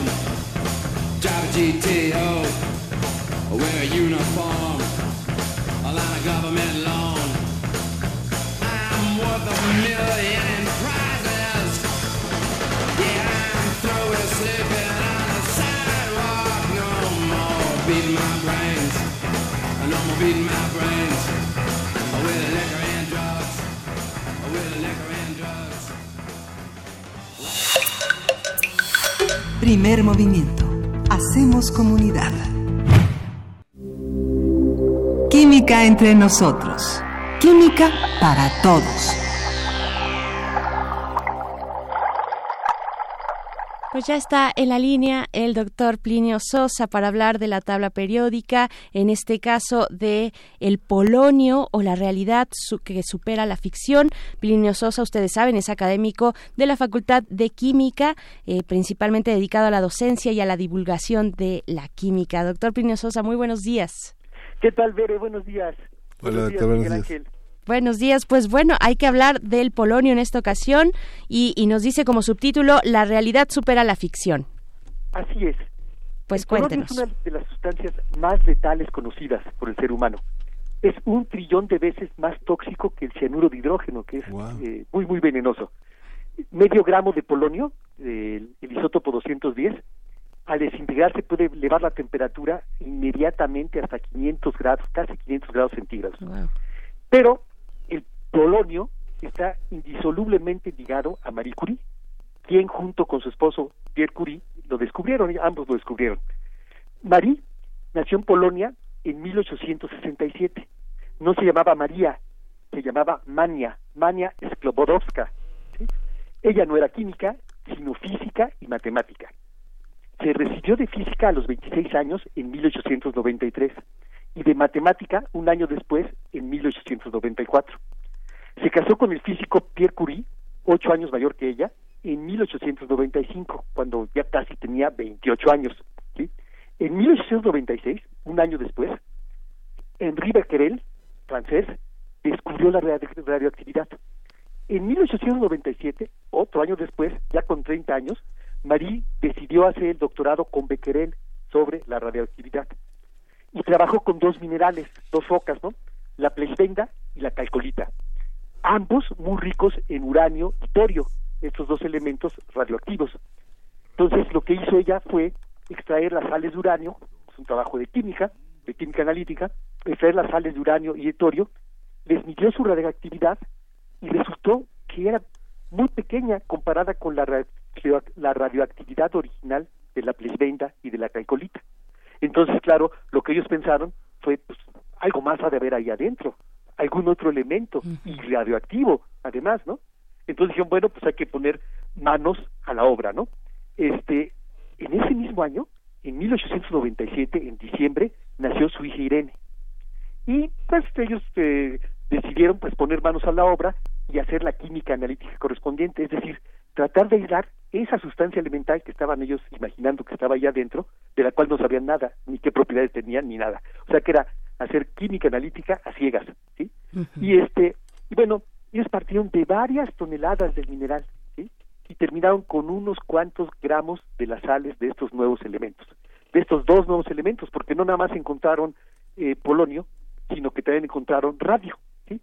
Entonces, en junio de 1898 obtuvieron el polonio y en diciembre de ese mismo año obtuvieron el radio. María tenía 31 años. A partir de ahí, pues eh, todas las publicaciones, los artículos, bla, bla, bla, bla, y la fama. Ella eh, se recibió en 1903, o sea, cuatro años después, cuando tenía 35 años, este, se recibió de doctorado y ya para entonces ya era una de las científicas más importantes de la época y ya era toda una celebridad, ¿sí? o sea, fue celebridad antes de, de, de doctorarse. ¿sí? Ese mismo año, en diciembre de 1903 ah, les concedieron el premio Nobel a los tres, a Pierre, a Marie y a Henri Becquerel. ¿sí? Entonces eso fue cuando ella tenía apenas 36 años. ¿sí? Un, año, un año después, el 6 de diciembre de 1904, nació su hija Eva. ¿sí? Cinco meses después, o sea, ya en, en el 1905, el 19 de abril, murió Pierre atropellado por una carreta de caballos y, y fallece, ¿no? En ese momento. Marie tenía 37, Irene 7 y Eva 5 meses. En noviembre de 1911, a sus 44 años, se le concede otro premio Nobel, ahora el premio Nobel de Química, porque aquel trabajo del polonio y del radio era pura química, ¿no? Fue muy, muy importante. Y luego, finalmente, Marie Curie murió en 1934. En el 1935, un año después, se les dio el premio Nobel a su hija Irene y a su esposo Frederic Joliot, o sea que la hija también fue premio Nobel. Y luego en 1965 se concedió el premio Nobel de la Paz a la UNICEF, cuyo director general era en ese entonces Henri Labonis, esposo de Eva, hija de María. Entonces a ella, ella fue la designada para recibir de manos del rey de Suecia el premio Nobel. este, la realidad supera la ficción. Sin duda. ¿A quién podría haberse le ocurrido una historia así? Esa es la, la pregunta. Eh, y eso sería todo. Ay, doctor Plinio Sosa, muchas gracias por eh, antojarnos, incluso buscar alguna biografía, acercarnos un poco más a esos detalles, porque claro, la tenemos muy presente eh, siempre cuando se habla de, de, química y de grandes mujeres, pero con este detalle que nos puede compartir en estos pocos minutos se antoja muchísimo. Doctor Plinio Sosa, muchas gracias. Eh, nada más una cosa, Eva, la hija, era escritora y pianista, y ella, en cuanto murió este, su madre, ella escribió una biografía, entonces puede ser que esa biografía es muy, pero muy bonita. Seguramente. La, que escribió ella. No, bueno, ahí está, hasta el dato bibliográfico. Muchas gracias, doctor Plinio Sosa. Hasta el próximo miércoles. Hasta luego. Hasta pronto. Y pues bueno, estamos a punto de despedirnos, pero antes les vamos a contar qué hay hoy en Radio UNAM para que no se despegue de esta frecuencia. Vamos. Primer movimiento. Hacemos comunidad. Hoy en Radio UNAM. Y bueno, les tenemos una nueva voz hoy en Radio UNAM. Está nuestro compañero de servicio social, Adenir. ¿Cómo estás? Bienvenido. Hola, buenos días. ¿Cómo están? Pues oye, cuéntanos cómo, cómo nos va a ir hoy, eh, qué vamos a poder escuchar hoy en Radio UNAM. Pues bien, uh, tenemos el noticiero Prisma RU de una de la tarde a las 3. Uh, ah, seguimos de las 19 a las 20 horas con Panorama del Jazz. Uh -huh eh, hacia una nueva música a las 18 horas y terminamos con resistencia modulada de las 20 a las 23. Así es. En el 860 de AM tenemos de inmediato Hipócrates 2.0. Después con el consultorio fiscal radio en vivo de las 12 a la 1 de la tarde y tiempo de análisis en vivo de las 20 a las 21 horas. Y también los queremos invitar a la última función de Ixtabay, que es el sábado 31 a las 7 de la noche aquí en la Julián Carrillo. La última función ya muy exitosa, de verdad, Shtabay. Sí no se la pueden perder, ¿no? Así es. Bueno, pues gracias a Denir, eh, que valiente, muy bien. Felicidades. gracias. Un saludo a todos. Hoy vamos a estar también en la Feria Internacional del Libro Universitaria. Vamos a estar en Filuni a las 5 de la tarde. Vamos a estar en directo con las presentaciones, el ambiente que hay en esta gran feria. Y bueno, no se la puede perder. Es mejor que esté allá y que nos vea transmitir desde esos espacios universitarios que enmarcan esta estupenda Feria Universitaria de Libro. Así es. Y bueno, antes todavía de despedirnos, es que cuántos, cuántos mensajes se van agolpando aquí a lo largo de tres horas. Fíjate, Miguel Ángel, que nos llamó Rogelio Alonso Pal Palauas profesor de historia, y precisamente respondiendo a la pregunta que lanzabas, bueno, algunas recomendaciones sobre literatura de la vejez. Él recomienda a Cicerón, el primer tratado sobre la vejez, por supuesto, y también a Hemingway, El viejo y el mar, y a doña Elena Godoy. Sí, Elena, Godoy es, eh, es una dramaturga que pues tiene una obra prolífica, es una mujer de, es una mujer de libros y es una mujer que ha, reflexionado también sobre, sobre este tema, una guanajuatense célebre por reflexionar en torno a un mundo donde parece que el tiempo no pasa, pero sí pasa. Bien, pues corrijo nada más el nombre de nuestro radio escucha, Rogelio Alonso Palacios, profesor de historia. Gracias por llamarnos a la cabina. Y pues bueno, ahora sí, nos despedimos. Son las nueve con cincuenta y nueve minutos de la mañana. Nos encontramos el día de mañana a partir de las 7 y pues se quedan aquí en la programación de Radio UNAM. Gracias, Miguel Ángel. Gracias. Esto fue Primer Movimiento. El mundo desde la universidad.